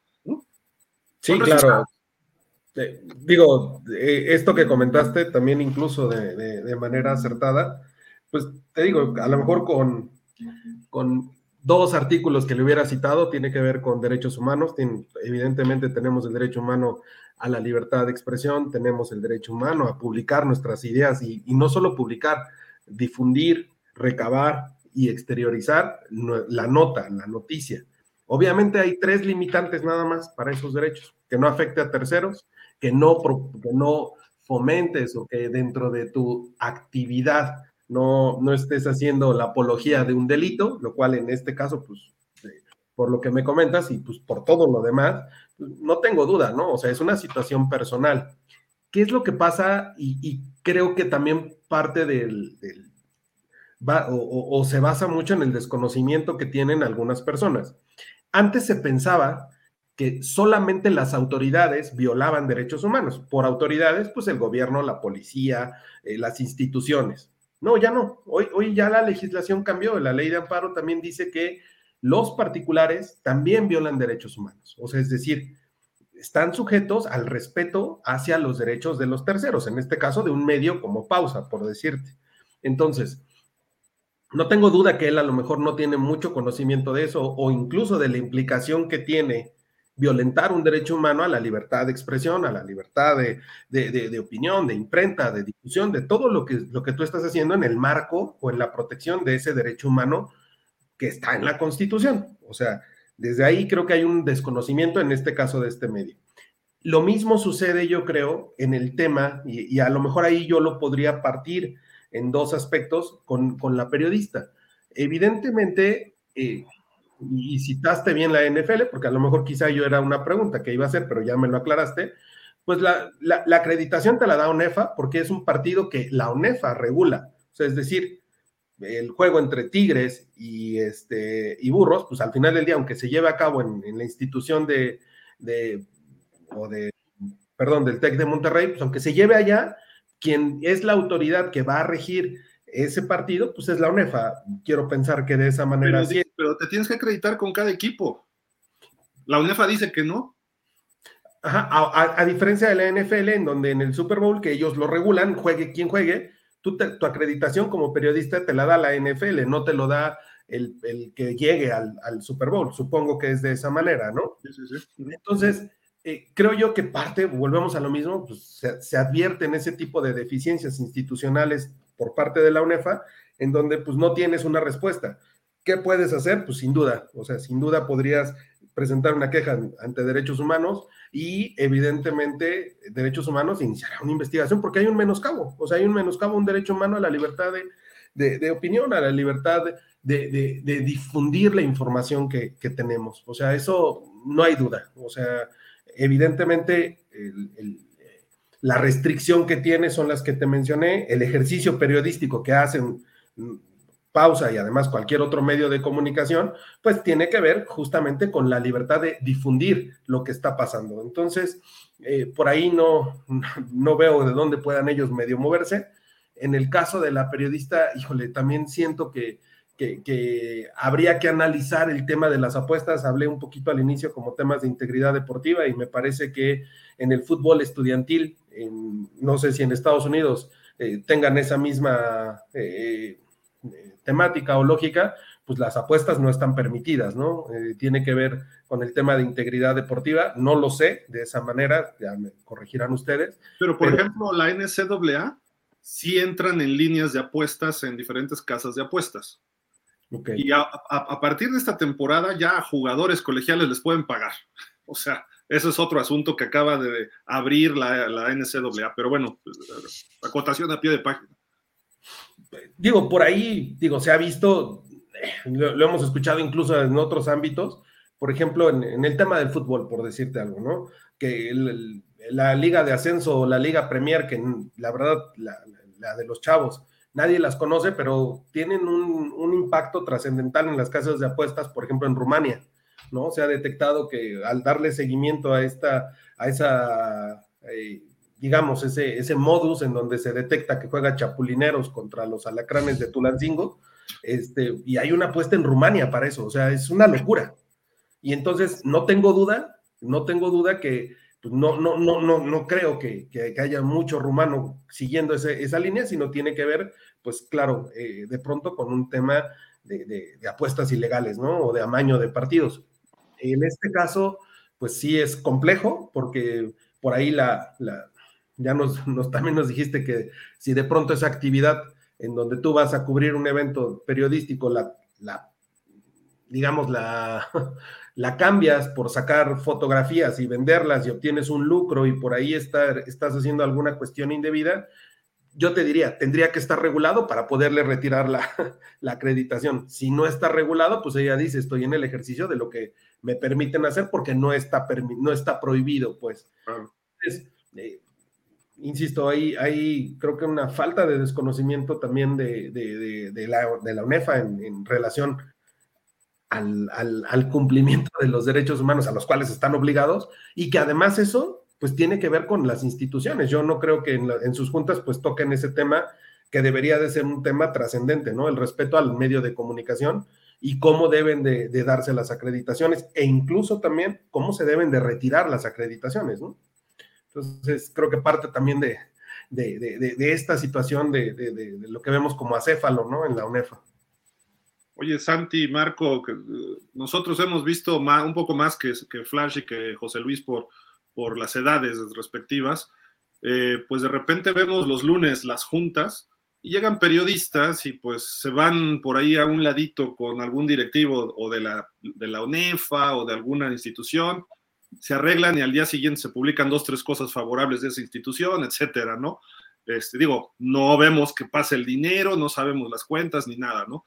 Pero si tú haces tu trabajo honestamente, formalmente, entonces te ven mal, ¿no? O sea, eh, de, de, qué se trata la UNEFA, ¿no? Y lo hemos visto a lo largo de la historia, ¿no? Y no se trata de balconear a nadie, no se trata de hablar de cierto periodista, cierto medio, cierto directivo, pero ha ocurrido y es más, presuntamente creo que siga ocurriendo. No he ido a las juntas de ONEFA desde antes de la pandemia y ni ganas, pero bueno, ese asunto, Santi, ¿cómo, o sea, ¿tú cómo lo ves, no? Porque sí, estamos hablando de ética periodística y también ética y valores por parte de las instituciones de la UNEFA, ¿no? De Santi perdón, con base a la experiencia que tuve yo eh, como vocero de la UNEFA, pues sí, antes se permitía el acceso de los medios de, prensa a las juntas. Ahora tengo entendido que no, ya no es factible eso, salvo que pues, sabemos que de repente hay amiguismos y de alguna manera les dan la oportunidad de estar ahí o les pasan la información, etcétera. Pero yo, por ejemplo... No vas a estar hablando de Pedro Flores, ¿eh? eh no, para nada. Pero, por ejemplo, yo recuerdo que en mi época, pues nosotros acreditábamos a los medios. Ahora, como ya se dijo aquí, ahora ya cada institución acredita a los periodistas, lo cual ha provocado muchos problemas, muchos problemas. Yo creo que si la UNEFA centraliza esta actividad o esta acreditación, se podrían evitar muchísimos, muchísimos problemas. Obviamente la gente de provincia que quiera acreditar y cubrir los encuentros de la UNEFA, pues deberán hacerlo directamente entre la UNEFA como pues, lo hace la NFL, ¿verdad? Si yo vivo en Monterrey y quiero eh, ser acreditado por la NFL, pues me tengo que dirigir a la oficina de la NFL en México para poder tener esa acreditación. Entonces, aquí ha sido, yo creo, una gran falla por parte de la UNEFA de deslindarse de esta, de esta acreditación y dejar que cada institución maneje, eh, pues, quiénes entran, quiénes no entran, y con todos los consabidos problemas que ya sabemos y que ya conocemos y que hemos padecido en algún momento dado en algunas instituciones, como también dejar, no dejarnos entrar o no acreditarnos a ciertos encuentros, como ya nos sucedió.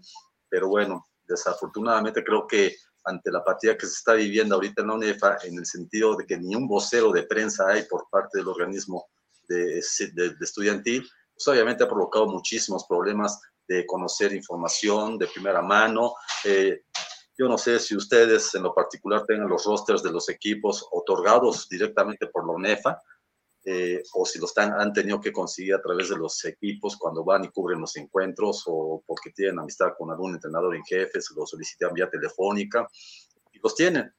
Eh, yo, por ejemplo, ahorita... A mí me los ha pasado Santi. ¿Perdón? A mí me los ha pasado Santiago. Bueno, a mí a futuro bien o mal, de alguna manera, este, yo me muevo por mi cuenta, no me espero, a veces sí recurro a la ONEFA, a veces tengo respuesta, a veces no tengo respuesta. Cuando no tengo respuesta, pues yo busco a los entrenadores en jefe y les solicito la posibilidad de tener el roster. Afortunadamente he tenido respuesta positiva y yo sé que algunos colegas, sabiendo que yo me manejo en ese sentido, pues me buscan para tener la posibilidad de que yo les pueda compartir los, los mismos, lo cual con mucho gusto lo hago, ¿no? Porque pues, no tengo por qué negarme.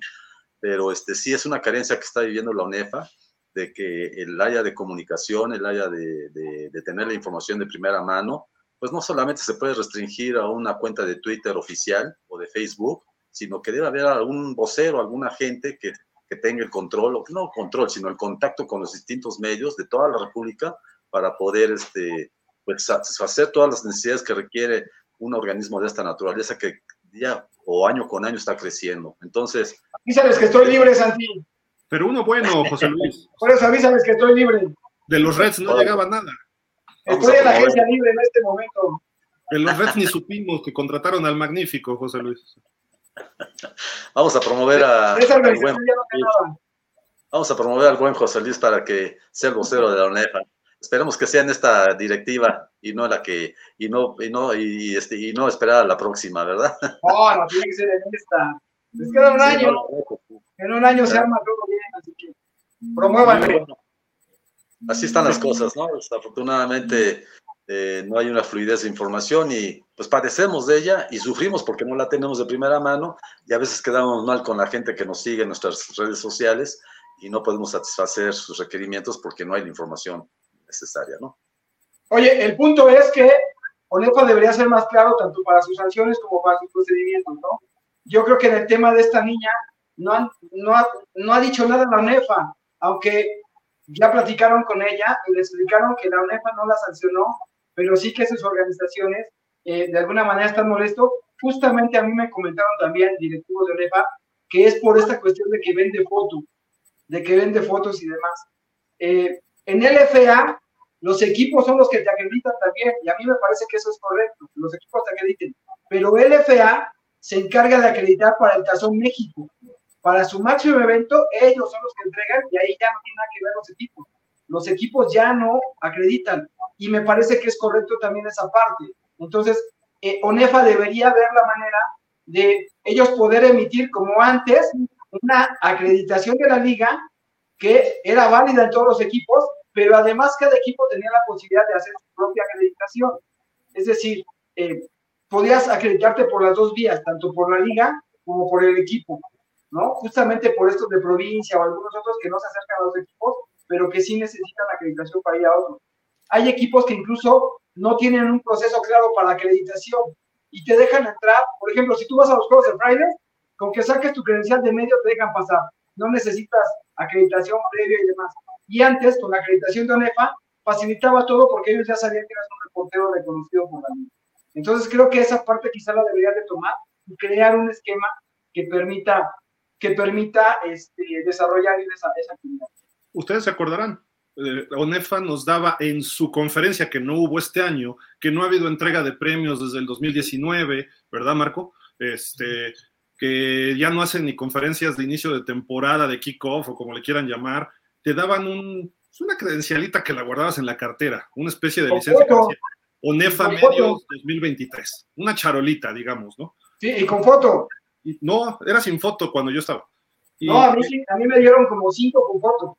Llegabas a los campos y la enseñabas y ya entonces, ah, te, te daban un parche o te daban otro cafete y pásale, porque ya estabas preregistrado ante la UNEFA que eso, eso simplificaría. Ahora, si yo soy un eh, blogger o un tuitero o soy un este, youtuber o como se llame ahora, no lo sé, este, de repente, pues sí, oye, acredítate, pues ve a la ONEFA, que la ONEFA te avale y después ya puedes permear a las 33 instituciones que hay, ¿no? Entonces, quieres cubrir a los auténticos o quieres cubrir al CETIS o quieres cubrir a la UDLA, pues ya llegas y te presentas así. Yo alguna vez llegué a la UDLA y nada más con eso me dejaron entrar. Estoy hablando de los noventas. Y hoy en día debería ser más fácil. Con todo lo que hay de sistemas, redes. O sea, perfectamente puedes saber quién está cubriendo y quién no, quién nada más es un opinador y quién sí es periodista, quién reportea, quién toma fotos, quién toma video. Se sabe perfecto, como para que salgan con que yo sí te acepto, pero yo no. O sea, el Politécnico sí deja entrar a esta chica y la VM no. Y yo le pregunté a Alfredo Trejo, tú eres representante de la NAWAC. ¿Qué va a hacer la NAWAC con respecto a esta periodista entonces, ya que la ONEFA no es? Y nunca me contestó, si sí o si no. Lo único que me dijo es que ella nunca nos cubre. Ah, bueno, ok, está bien. Nadie cubre Te dijo, no te voy a mentir, Gil. Pero bueno, en fin, este, no sé si quieran preguntarle algo más a Salvador, porque ya le quitamos un buen rato, este, algún otro tema de, con la ONEFA, fútbol americano, legal, algo así. No, Salvador es legal que agregan a los Steelers, los del no. no, no, es una agresión que tiene que ser este, sancionada. Si es de cárcel, ¿no? Sí, claro. el, el, bully, el bully sí se vale. Oye, Salvador, antes de que te vayas, platícanos, ¿qué está haciendo Sports Legal ahorita? Este, sabemos que estás manejando boxeadores, ¿no?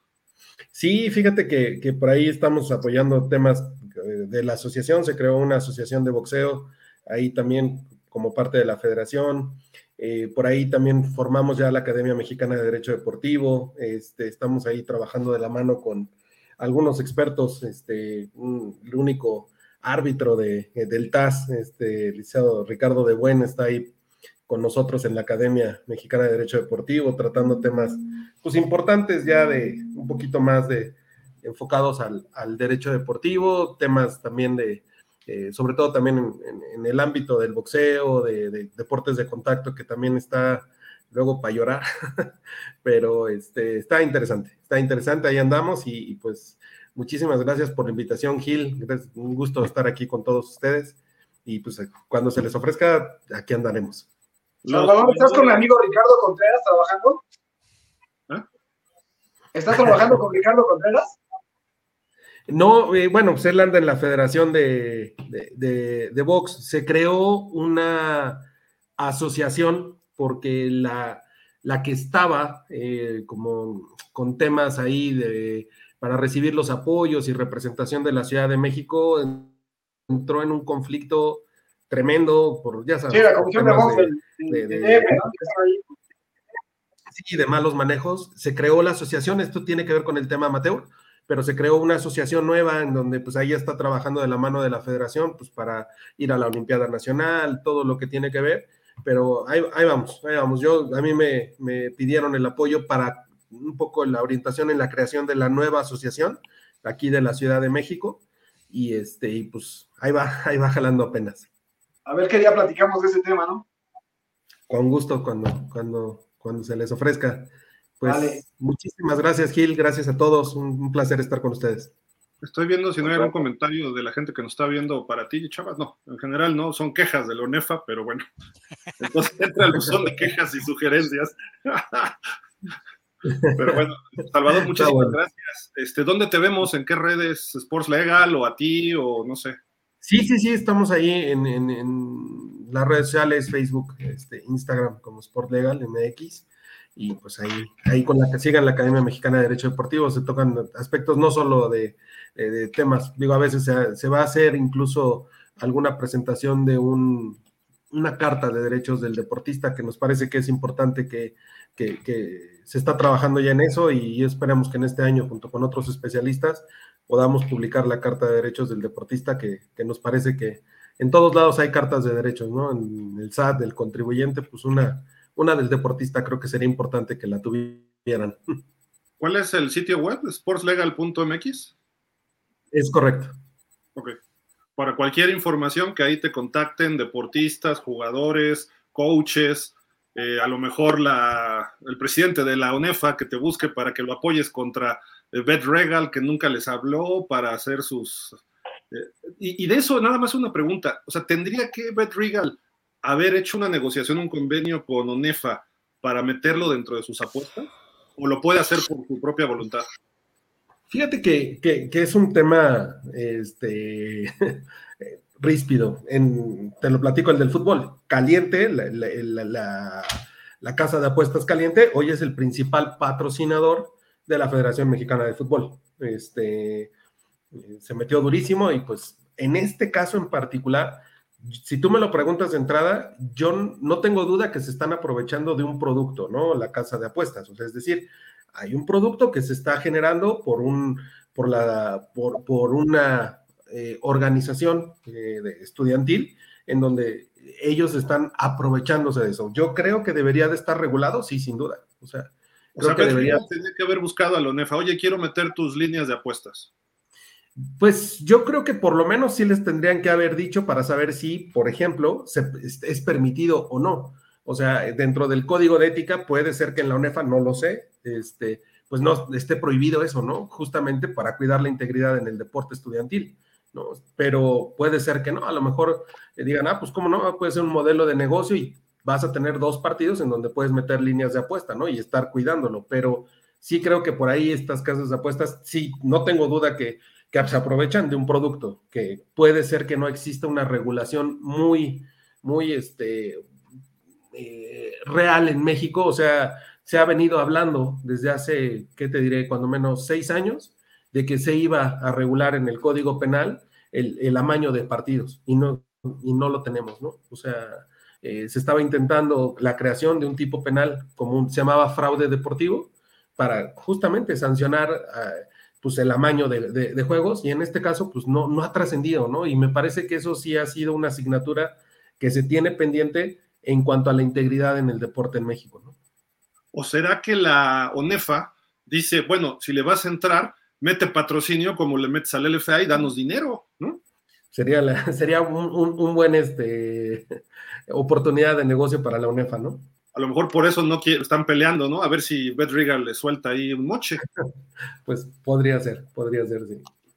Según yo entiendo, según yo entiendo, eh, podrían tomar los partidos como referencia para hacer, para hacer líneas de apuesta, pero lo que no pueden hacer es utilizar la imagen de la liga porque es justamente un producto.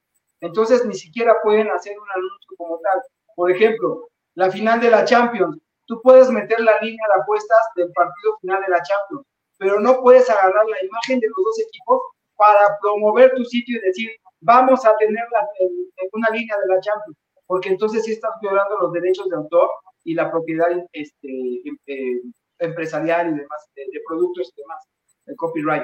Entonces, hasta donde yo entiendo, sí puedes utilizar la línea, el partido como línea, pero no la imagen de las ligas para promocionar tu casa de apuestas. O, los nombres. Fíjate que yo he visto, creo que Caliente con la NFL pone, en lugar de decir Delfines de Miami, pone Miami, la ciudad, es genérico. En lugar de poner Nueva York Gigantes, pone NY1 o A.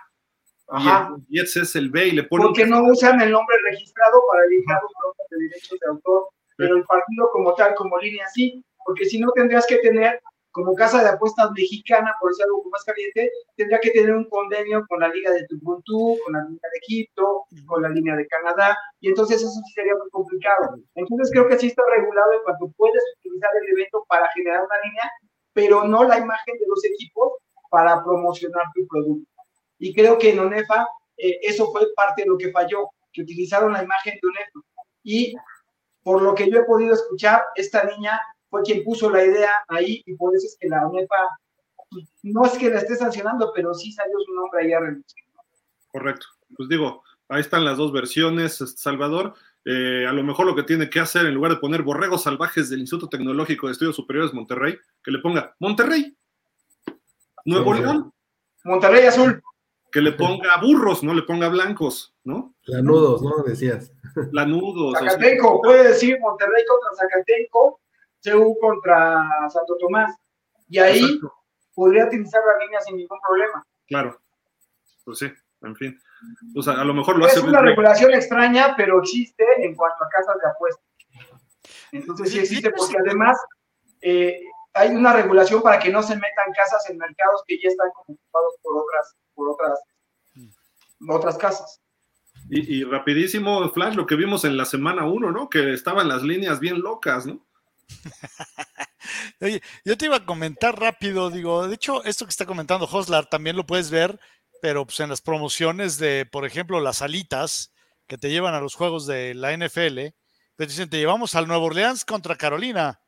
Sí, pero no te dicen, todo el mundo. No, pero ellos, pero ellos sí tienen convenio con la liga. No, no, este Joslar lo están anunciando como Nuevo Orleans contra Carolina y es un casco dorado y un casco plateado.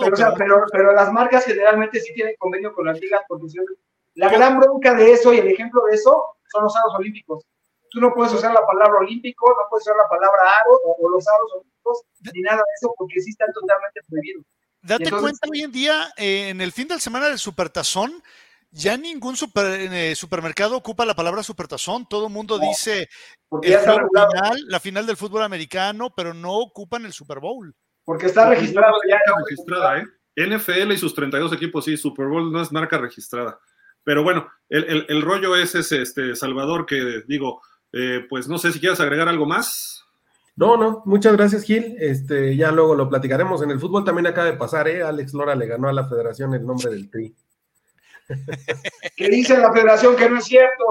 Pero Pues bueno, ahí- Alex, Ahí andan peleando. Alex dice que sí hubo un, un litigio, la federación Sí. dice que no, nunca han estado en un litigio, pero Alex hasta sacó un comunicado y dijo que sí. Sí, sí, sí, ahí andan, ahí andan con Pero un- es que eh, la selección mexicana es el tri, pero el, la tristeza, tri de tristeza. O sea, Sí, podría ser ahí, se saldría. Oye, ayer empataron a dos con Alemania, ¿eh? sí, sí. Partidazo. Muchísimas gracias. bueno. La verdad es que estuvo Saludos a bueno. todos. A ti, Salvador, muchas gracias. Estamos en contacto. Cuídate. Bye. Pues muchos temas legales vimos hoy, pero pues no sé, vamos a platicar de los juegos, ¿no? Bueno, déjenme ver, sí, de los juegos, ¿no? ¿Les parece? No, pues sí. Te estás tardando. Perdón, discúlpenme. Oye, hoy hay que aprovechar que Santi está con nosotros. Sí, ho- hoy sí hablamos de la nacional. Estos fueron los resultados: 31-20 el Ciudad de México. ¡Yes! Luego los Linces 59-14 a Potros Salvajes. Los Borregos Monterrey 37-0 y una rodilla por ahí. Luego los auténticos 31-21 a Leones de la Náhuac. Buen partido ese. Eh, Águilas Blancas, que hubo mal arbitraje, dicen, no sé, 29-26 al SEM. Ah, ah, ah, ah, ah. 49-27 a Pumas CU, que pues dicen algunos que no fue paliza, pero bueno, en fin, 22 puntos yo creo que no es paliza, Yo, yo no lo vi paliza tampoco. ¿No? No. Tampoco eres de esos. No, Haz de todos los cuenta que el marcador, el marcador se disparó hasta el final y se dio circunstancial. Hace cuenta que fue el Águilas Blancas Puma CU 42-21, casi casi la misma diferencia, nada más que aquí hubo 49 por 27, entonces Sí. pues, es paliza, Arriba- es un marcador holgado. Paliza es el 37-0 de Monterrey a Burros. O Ese sea, es el no, no es paliza arriba de 14 puntos, Ah, ¿no? Ok. no, porque los O sea, marcadores fue suerte, circunstancial. Sí, al final de repente anotas porque ya se vencieron. ¿no? Ok. Bueno, vámonos por, por orden, Santi. Este, los super borregos Ciudad de México, eh, 31-20, hubo eh, este muchacho, Denilson Santiago, no sé si por ser tu tocayo lo escogí como MVP, dos touchdowns corriendo y luego lanza un pase de touchdown. Eh, ¿Qué pasa con los aztecas? Bueno, platícanos del juego en general, Santi.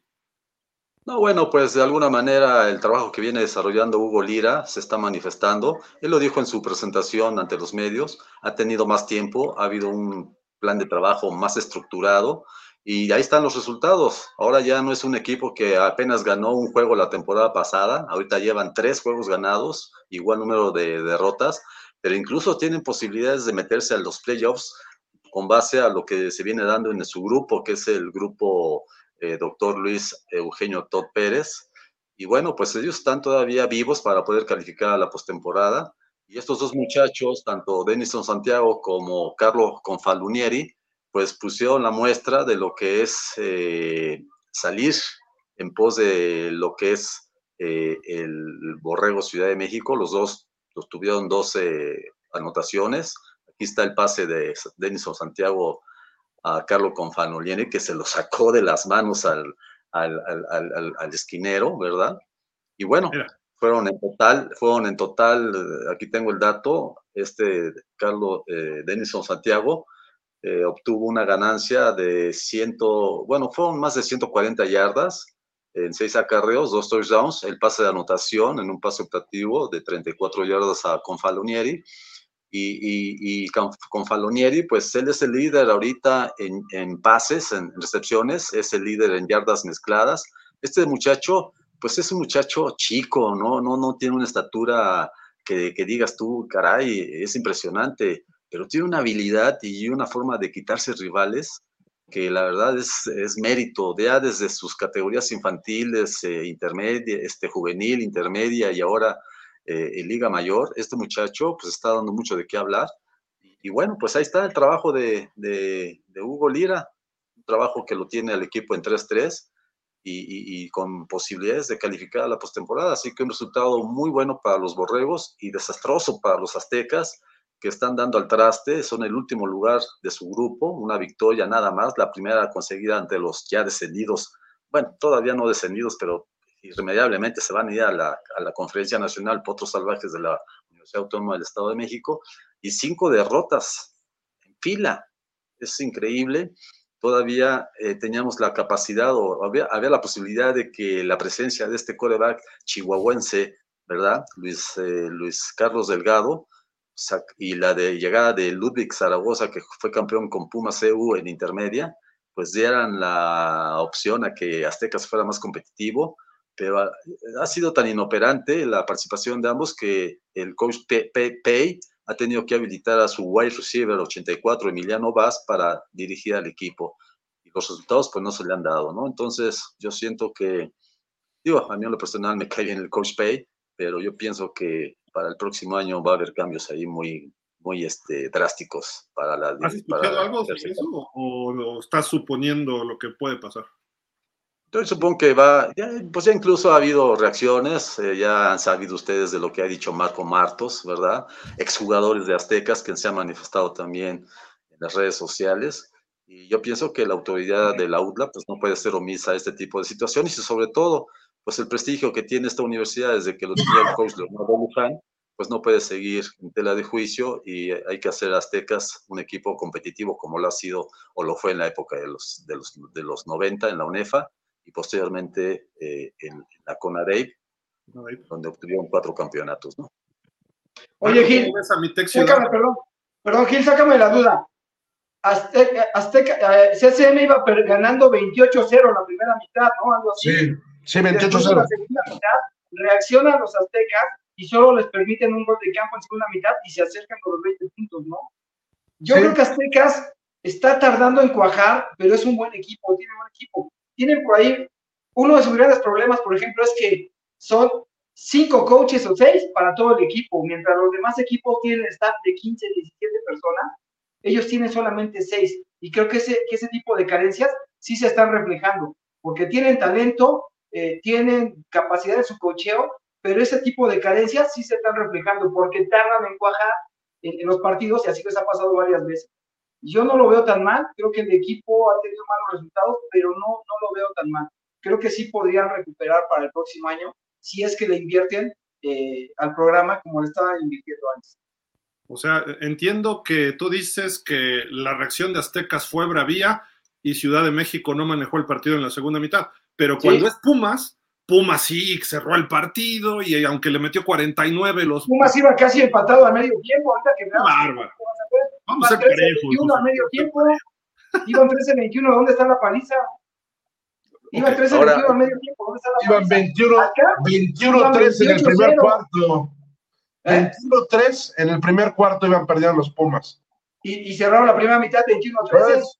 21-3 y siempre hubo un solo un equipo en el campo. Bueno, Marco, Ahora, adelante con mis borregos Ciudad de México. Yo este, señalar algo a José Luis. El, Puede ser muy breve en ese partido, en el partido del, del, de tus super, super borregos de esta Ciudad. Yo, yo no estoy de acuerdo con, con, con José Luis, la verdad. Muchas veces sí, esta vez no. Yo creo que el equipo del Tech Ciudad empezó a, a, jugar a su ritmo y por eso le metió 28-0. Y cuando ya se le metes 28-0 a un equipo, en la segunda mitad sales más sobrado, entran otros jugadores y, ya y fue engañoso ese 31-20 que debió haber sido 31-0 y, ven, a lo mejor, pero la verdad la UTLA yo la veo muy mal, muy mal, Sus, no tiene corebacks, no le hace falta muchísimo. Yo la verdad la UTLA la veo, este, digo, no sé a quién veo peor, si a la UDLA o a Guadalajara. Claro, están en otro nivel los potros, potros Guaem, que como dice Santi, ya están prácticamente en la, en la, en la otra conferencia, pero este, que le dé gracias a que existe potros Guaem, porque si no, qué buen tiro sería entre Guadalajara y la UDLA, a ver quién, quién desciende. ¿eh? La verdad, yo veo bastante.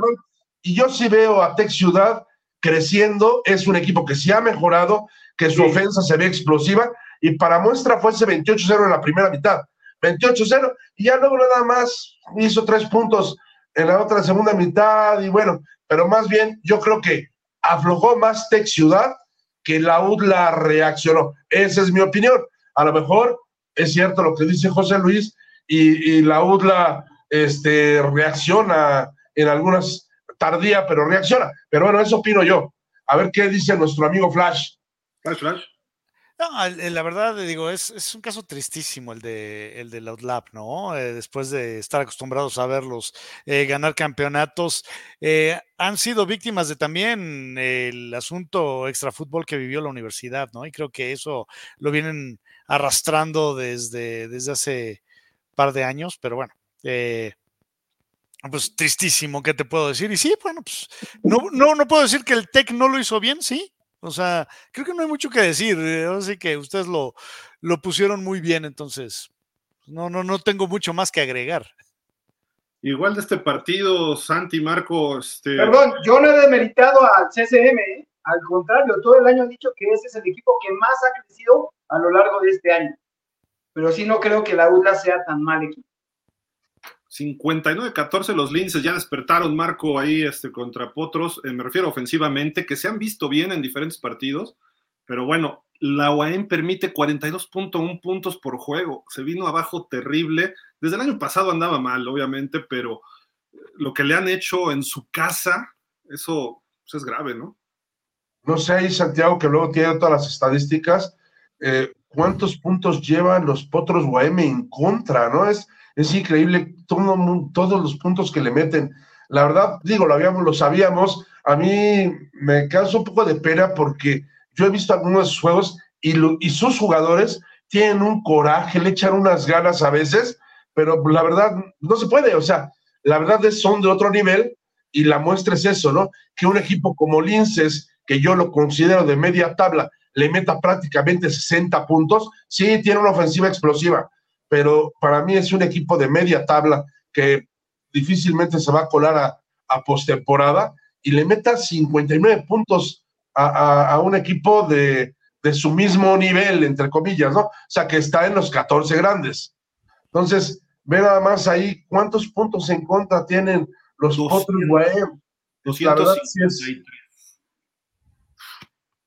sí, es, es muy triste, ¿no? Y en su casa, además, ¿no? Sí, correcto. ¿Alguien quiere agregar este, algo de este partido? Aquí mi pregunta es, eh, obviamente los potos se van para abajo, pero el que suba va a ser un mejor eh, papel.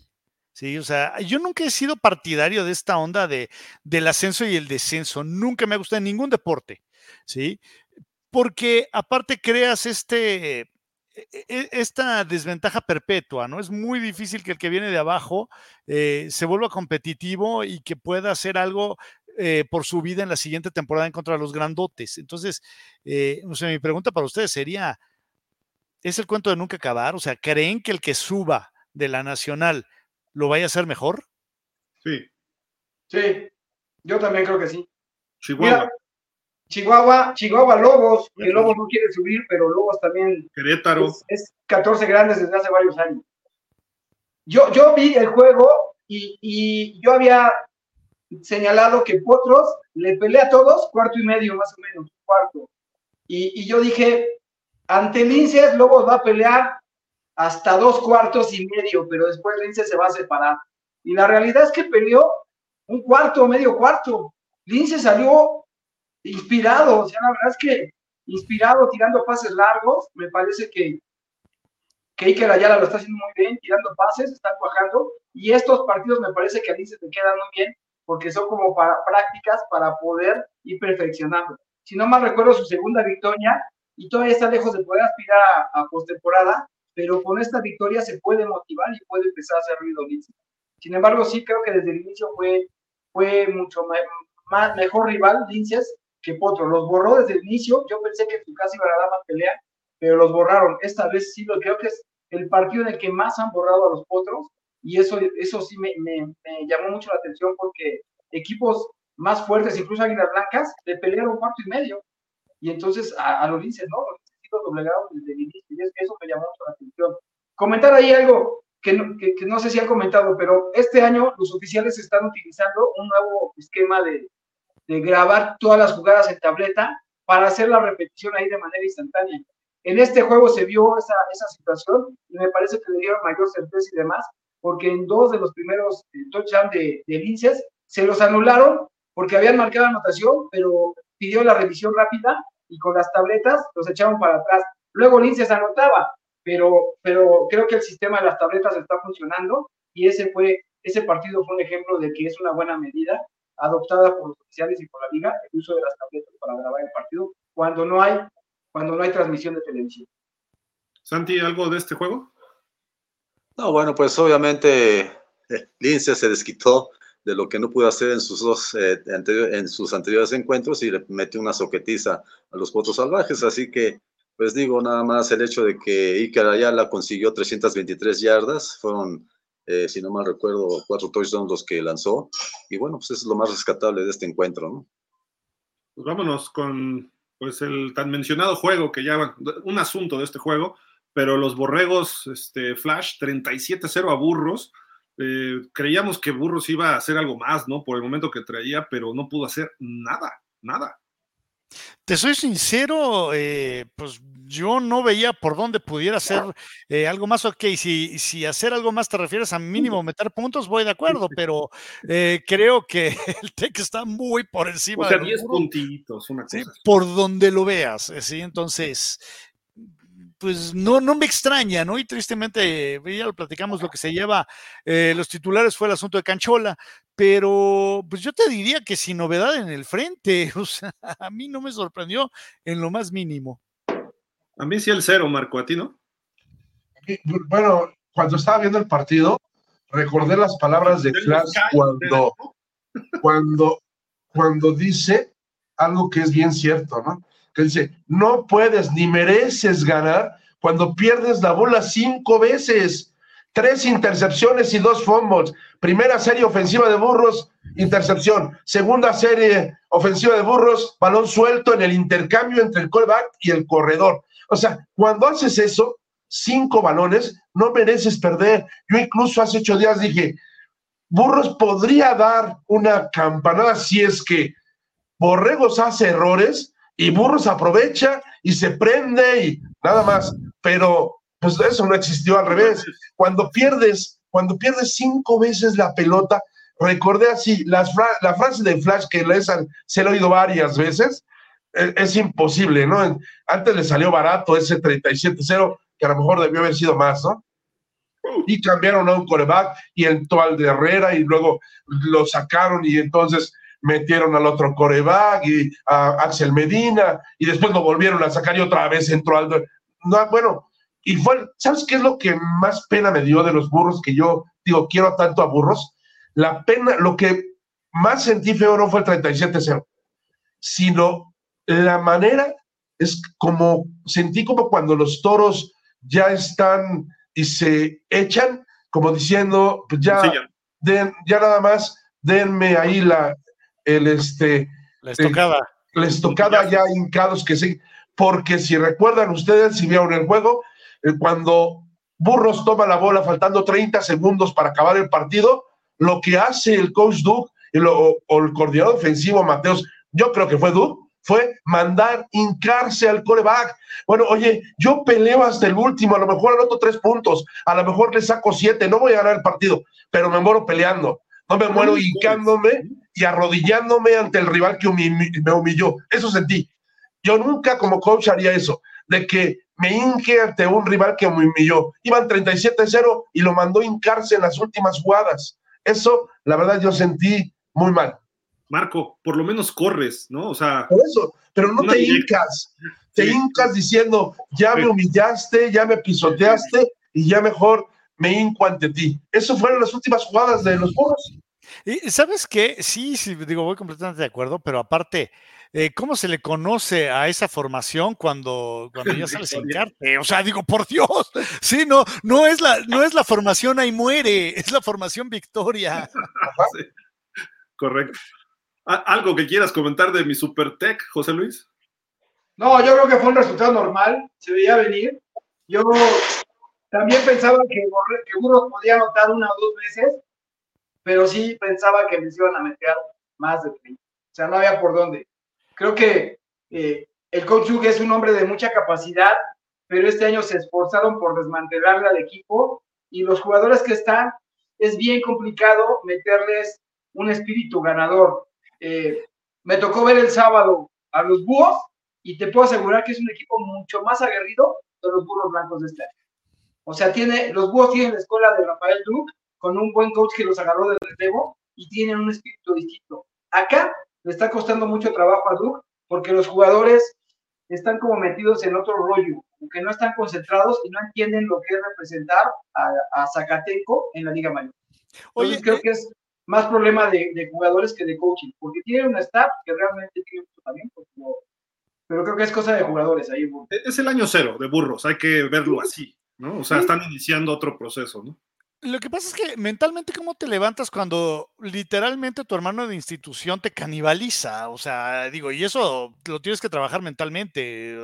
Y, es, es cosa de, a ver, entiendan, ahora ustedes son los burros, ¿no? Pero, pero me puedo imaginar que también se sientan un tanto desprotegidos en ese sentido. Santi, ¿qué opinas de los burros y del TEC? Bueno, pues obviamente las estadísticas hablan claro de lo que fue el juego. 481 yardas ganadas por el Borregos, 130 ganadas por burros blancos, lo cual no lo puedes creer, ¿verdad? 55 por la vía aérea, 75 por la vía terrestre, ya lo que dijo Marcos, 5 balones perdidos, pues así no puedes aspirar a la victoria, ¿no? Fue contundente la victoria de Borregos Monterrey, y aguas con Borregos Monterrey, porque ya viene como acostumbra, de menos a más. Y si ustedes hacen cuentas de los últimos tres partidos que ha tenido Borregos Monterrey, solamente ha recibido siete puntos ya gana, y ha anotado 101 puntos. Su ofensiva empieza a carburar no solamente en el aspecto aéreo, sino también en el terrestre. Y bueno, pues ahí están los borregos diciendo, aquí estamos, venimos por el bicampeonato y mucho cuidado con lo que pueda pasar. Muy interesante juego que van a tener este, este viernes allá en su estadio Banorte al recibir a los Pumas CU y aquí es donde veremos cómo viene este equipo, si hay que tomarlo en cuenta, lo cual es obvio, hay que tomarlo en cuenta para poder eh, obtener el campeonato nuevamente. ¿no? Fíjate, Santi, que... Difiero contigo, Santi. Con 150 yardas y 5 entregas de balón, los burros sí podrían haber ganado, pero a los Pumas, he dicho. ¿Qué pasó? no fueron 150. Oye, nada más. No fueron 150, fueron 130. 130. Okay. Por 481 de, de Monterrey. De Borregos Aún así, hubieran ganado a los Pumas. Oigan, fíjate que yo les comentaba que platiqué con el coach de Duke y yo le decía al coach, ¿cuál fue la diferencia contra Monterrey? Porque digamos que ustedes tienen el espíritu y el equipo es aguerrido. ¿no? La diferencia es bien clara. Nos enfrentamos contra un equipo no de jugadores de fútbol americano, nos enfrentamos contra un equipo de atletas. Está conformado ese equipo por atletas, de verdad que son verdaderos atletas tú no los ves solamente físicamente, sino su resistencia, sus habilidades, su manera de driblar, de moverse, dice, son atletas, pero en un nivel impresionante. Y él lo reconocía, dice, olvídate que nos hayan dominado por fútbol, nos dominaron porque son atletas. Y no solo su primer equipo, todo el equipo está conformado por atletas. Y yo la creo que esa declaración que he escuchado de Duque en su carrera. El que no tiene atletas, no forma atletas, o sea, sí, pero no tiene del mismo nivel. Que se retire. O sea, él siempre ha tenido equipos físicos, equipos entregados. Si no. tiene un equipo de atletas, no sirve de coach. Es que, es que estamos hablando, y hay que reconocer que no son la misma preparación, no estamos en el mismo nivel en este momento. Pero él, él como coach no puede declarar eso, por Dios. O sea, todos son atletas, son de Liga Mayor de 14 grados. Son atletas, pero fue campeón hace poquito que se lo hayan desintegrado. Y eso. era un atleta, era un atleta del mismo nivel que Michael Johnson. Hay niveles. atleta es lo mismo. talento es niveles. Talento hay niveles, distinto. Talento es distinto. O sea, el talento de la. Como hay niveles en periodismo, hay niveles en el atleta. O, sea, por ejemplo, eh, en cuestión de atleta, es lo mismo Kenny Pickett que Ben Roethlisberger. No. En cuestión de talento, es muy distinto. No. Yo sí creo que hay niveles. Pues entonces no sirves para estar en ese nivel. Punto. O sea, si no eres atleta, o sea, los Pumas son atletas, Borregos Puebla son atletas. Estás trabajando para llevarlos a ese nivel, pero hoy tú debes reconocer, si tú ves a los burros blancos, para nada son atletas de la, comparados a, Borregos. No le quitaron el atleticismo, ¿eh? Le quitaron talento. Se lo llevó Águilas Blancas. Sí. Nada más, pero bueno, en fin, ibas a decir algo, Marco, Flash, no sé. Nada más iba a decir que eh, Borregos Monterrey sí es un equipo muy superior, etcétera. Pero si vimos, el, no sé si vieron, tuvieron la oportunidad de ver el partido, la verdad es que yo dije, quedaron 37-0 y fue, le salió barato gracias a que este muchacho, su coreback, Sarabia, falla 6 eh, de 10 pases. La verdad es bastante malito, bastante inconsistente y la muestra es el, el, este, la rabia de Altamirano en varias jugadas donde no podía creer y se llevaba las manos a la cabeza, cómo fallaba el pase Sarabia. Y tal así que luego entró el otro muchachito al que viene de Redskins, que es un muchachito de 17 años, que lanzó su primer pase de anotación, el mayor y todo, y que ese chavito sí va a ser tal vez el año que entra un dolor de cabeza porque le falta, yo creo que a Borregos tiene todo, menos un coreback que sea eh, la clave cuando en este, en, este deporte tener un coreback con todo lo que ellos tienen, línea, corredores, receptores, porque tienen unos receptores tremendos, ¿no? Y este, y si tuvieran un quarterback con más puntería, yo de, veras que yo lo vi a, Altamirano como si algo, si hizo coraje fue con su quarterback, con Sarabia, por eso lo sacó, porque imagínate, si así, con todo y ese quarterback, les metió 37, ¿qué sería si tuviera un quarterback de primer nivel, como lo quiere? Como, como por lo eso, como lo por quiere eso perdió con auténticos. Por eso perdió con auténticos, por el quarterback. Sí, por eso digo, lo único, lo único que le falta, juego, pero les faltó la certeza de prueba. lo único que le falta a Borregos. Vámonos Oye, con el partido porque nos falta bastante todavía y aquí estamos viendo pues eh, los auténticos, eh, mi estimado Santi, fueron allá a la Cueva de León 31-21. Parecía un juego difícil, pero lo sacaron los auténticos. Creo que muy cerrado. Eh, creo que los Leones hay que tener cuidado con ellos. ¿eh? Bueno, pues realmente eh, el coach Zamora sabía que iban a tener un juego difícil contra los Leones, por lo que había mostrado el, hecho de haberle ganado a Pumas Zacatlán en su casa 28-21 y lo que había hecho anteriormente, pues era considerar, era de considerarlo como un rival difícil. E incluso el partido estuvo peleado durante todo, durante todo su desarrollo y ahora sí que aquí tuvo que hacer gala del poderío terrestre los auténticos a través de Ángel Alvarado y de este Axel Montini, que fueron los que sacaron, que fueron los que sacaron realmente el triunfo a favor de los, de los eh, norteños. Eh, Ángel Alvarado tuvo 125 yardas y Axel Montini 112 yardas. Axel Montini anotó dos touchdowns y Alvarado uno. Y nuevamente el número 26 eh, hizo una intercepción de pick, de pick six, ¿verdad? Al interceptar el coreback de los, de los Leones y salvó el encuentro prácticamente para que eh, los auténticos salieran con banderas desplegadas de, de, la cueva, de la llamada cueva de allá de Whisky Lucan.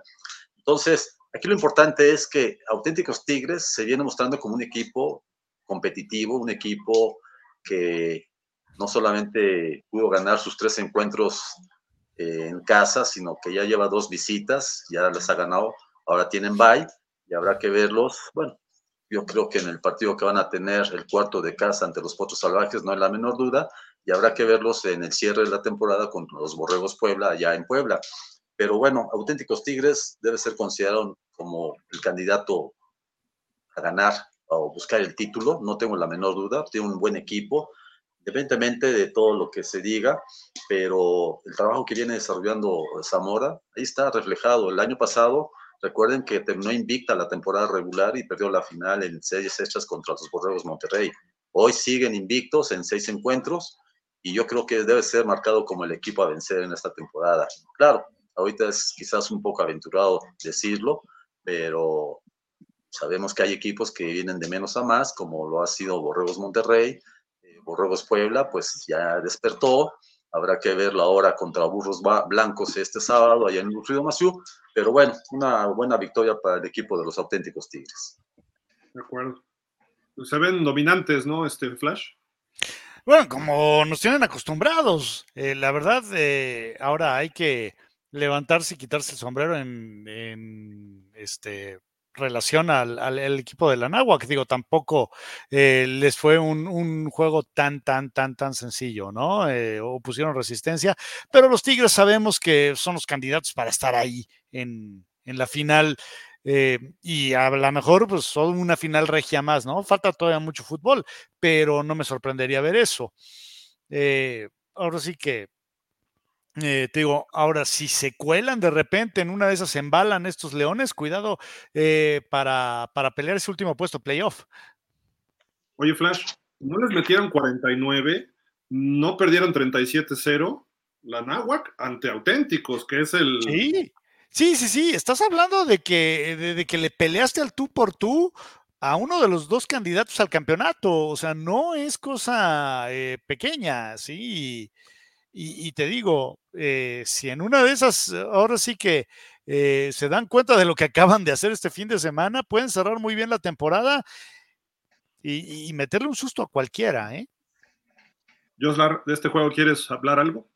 Fíjate que que yo sí, creo que Auténticos está jugando muy bien, pero este juego, concretamente este partido, nos, nos deja ver, o cuando menos a mí me confirma, que por la vía aérea no tienen una gran efectividad y que eso les va a costar trabajo ya esta temporada.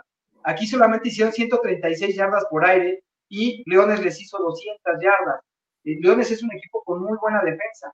Y entonces ya cuando se enfrenten a, a equipos con defensas más complicadas, se le va a poner difícil a los auténticos. Yo resaltaría eso. Y Leones, ojo, va contra los potros, entonces se van a colocar con tres ganados y eso les va a permitir meterse de lleno a la pelea para la postemporada. No, el siguiente partido, el ¿Eh? siguiente partido, Joslar, el que yo creo que va a estar algunas Anáhuac Linces, ese va a definir mucho, que es el que sigue. Ese es el que va a definir, pero, pero Anáhuac si se mete, va a ser un dolor de cabeza para el que le pongan donde le pongan. Porque si juega en casa, que no, que no va a ser, porque no, no va a ganar localía en temporada, eh, pero si sale de su casa, no se achica. Por ejemplo, yo creo que, que, Auténticos sí se achica un poco cuando sale de casa. Este, Águila Blanca se achica un poco cuando sale de casa, pero los Leones no. O sea, los Leones están en una buena mentalidad. Ese equipo creo que le va a dar pelea mucho. Y podría darse el caballo negro, seguramente va a ser Leones, Creo que fue un buen partido, yo lo veía así cerrado y creo que eh, por esa intercepción de Pixix que regresa fue la diferencia, porque en realidad se pudo haber puesto más complicado el partido y Leones, Leones creo que es un equipo que está jugando muy bien. ¿Cómo se van a achicar si son los leones, los reyes de la selva? Reyes de la selva. Ni, ni, unos, este, unos pumas que, ay, salí de mi hábitat. Ay, perdón, perdón, lo, lo, dije, lo pensé. Ay, no voy a contestar. No, pero ojo, esos Leones sí es un buen equipo, la verdad es que es un buen equipo, tienen un buen coreback.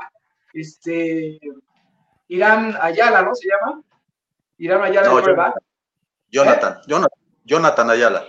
Jonathan bueno, sí, tiene doble nombre, pero bueno, yo lo conozco como Jonathan. Irán Ayala, este, es un chavo que muy bien. Irán, Irán Ayala, el hermano de Iker Ayala. Ajá. Irán Ayala. De hecho, estuvo en Burros de Lito. Ah, fíjate, ¿son hermanos con el de Linces? El de Linces, sí, el de Linces es mayor eh, que Irán. Irán es el chico. Entonces, la verdad, ellos crecieron en Burros. Ahí los coacharon, yo digo, porque Marco los, coachó, luego los coachó en Linces a uno, al otro, el otro se fue un año a Águilas Blancas, e Irán, y entonces este, por ahí estuvo también en, en Redskins, pero son dos hermanos mm, muy buenos y yo creo que según, según algunos coaches que tengo por aquí, dicen que el, pequeño Irán es mejor coreback de bolsa. O sea, es un coreback que falla menos, que es más preciso. Este, y bueno, Iker ya tiene más experiencia, pero de velocidad los dos son rapidísimos. Son muy parecidos. Los dos son altos, rápidos, lanzan bien. Lo que le falta a Irán nada más es experiencia, pero va a ser muy buen quarterback. Y yo, muy buenos. ¿Mande? Son muy buenos. ¿Y sabes qué me, sorprendió a mí de Irán? Que es un tipo bien consciente de lo que está pasando a su alrededor. O sea, no se vuela, eh, no es pesimista, es un tipo bien consciente del equipo en el que está. Y son muy obedientes. Hacen mucho, hacen mucho caso a sus coaches. O sea, no, no es el quarterback que te dice, ay, no me digas nada, yo sé qué hago. No, son muy obedientes los dos entonces, eso hace que, que crezca, ¿no? Que aprendan rápido. Ese, ese, es un buen punto para Leones y ese... Siempre y cuando tengan un buen coach, Marco, porque luego... Sí, pero por ejemplo, ahí, en la, en la Anáhuac, en la Anáhuac, este, el coordinador ofensivo pues fue coreback en Pumas y la verdad es que e, es el coordinador en las infantiles allá en juveniles en Redskins, León Espejel, y la verdad es que pues es un chavo que, que sabe enseñar a los corebacks. O sea, dentro de todo, no tiene un mal coach de, ejemplo, y este, eh, el, el, jovencito de Ayala, este, eh, Irán, Irán, tiene un, un, buen coach en, en León Espejel. Y bueno, Iker, pues ahorita lo está coachando el Goofy Pérez, pues también fue un gran coreback. Entonces, creo que tienen buenos maestros los dos. Buenos, buenos coaches ahorita, pero yo. Es que fíjate, que, fíjate que el head coach de los Leones, el head coach de los Leones el año pasado, yo lo vi, veía como muy acelerado. Con Águilas Blancas tuvo unas actitudes que a mí no me gustaron nada, lo veía como muy acelerado y decía, no es un coach de Liga Mayor o algo así. Este año me parece que está mucho más tranquilo concentrado. Él mismo me estaba contando que está trabajando mucho en sus aspectos espirituales y en hacerse crecer él mismo está tomando terapias, está haciendo cosas y eso se está reflejando en el equipo. Entonces, ese equipo va a dar de qué hablar en postemporada, ¿eh? porque yo creo que se va a meter. Sí, correcto. Está creciendo. Oigan, una pregunta, Marco. Este juego, he leído en redes que hubo una cargada arbitral a favor de las Águilas Blancas. ¡Mentira! No sé si que lea nada más a los del Texem, pero 29-26, ah. Alan Herrera, dos touchdowns corriendo vinieron de atrás las blancas en su casa, creo que iban perdiendo 26-10, algo así, y le dieron la vuelta, ¿no? Eh, Mira, pues, ¿quién empieza? 26-7. Ok. Iban perdiendo 26-7. De repente el problema del SEM en cuanto a su ofensiva es que sus receptores sueltan muchos balones. Eh, su core ¿Es? Como que por hablar de, por hablar de mentiroso ya ni se oye. Es que ya lo, ya lo bloqueamos, porque iba a hablar mal. Del oye, anda vendiendo ahí ahora, ahora resulta que es, era Puma y ahora se volvió Águila Blanca. ahí viene, ahí viene, ahí viene José Luis, espérate, espérate. Ahí Luis?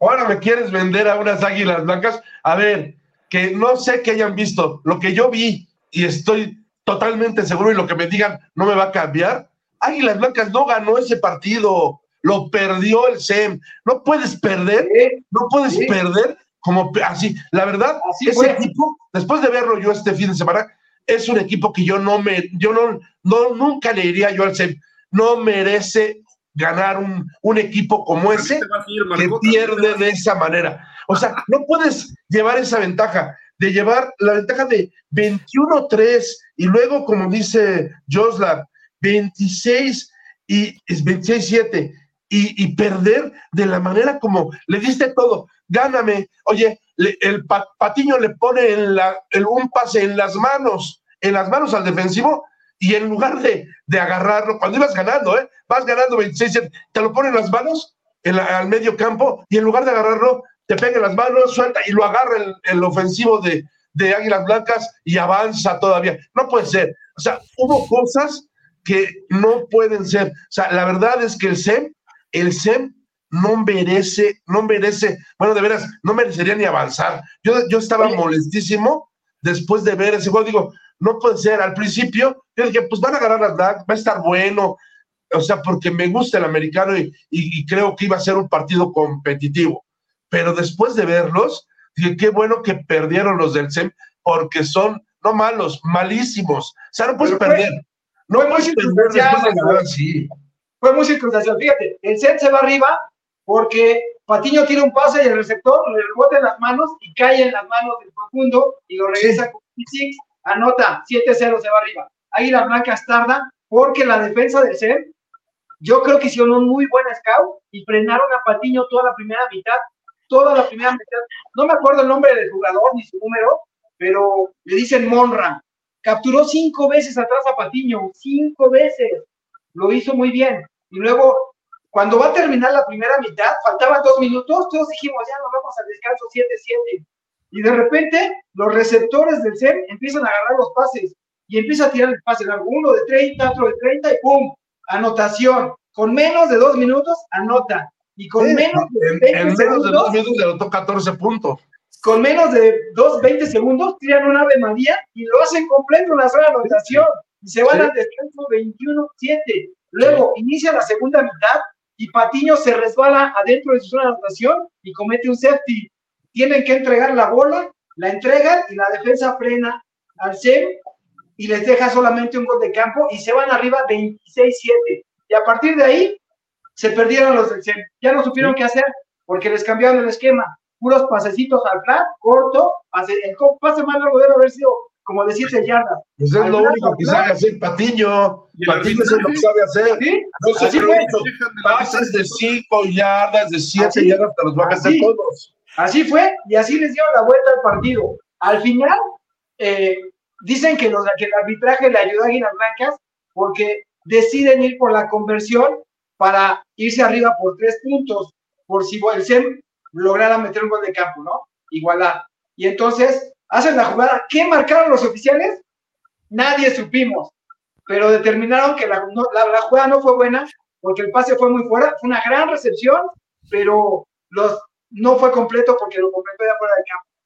Y entonces, ¿qué marcaron? No sabemos, pero repitió la jugada y después un pase normal y, y anotaron la conversión. Por eso dicen que los oficiales ayudaron, pero en realidad no hubo ayuda de los oficiales durante todo el partido. Pero Sí. hubo una buena reacción, pero sí, yo estoy contigo, el C perdió el partido. El Sí, a ver, o sea, lo debieron haber ganado.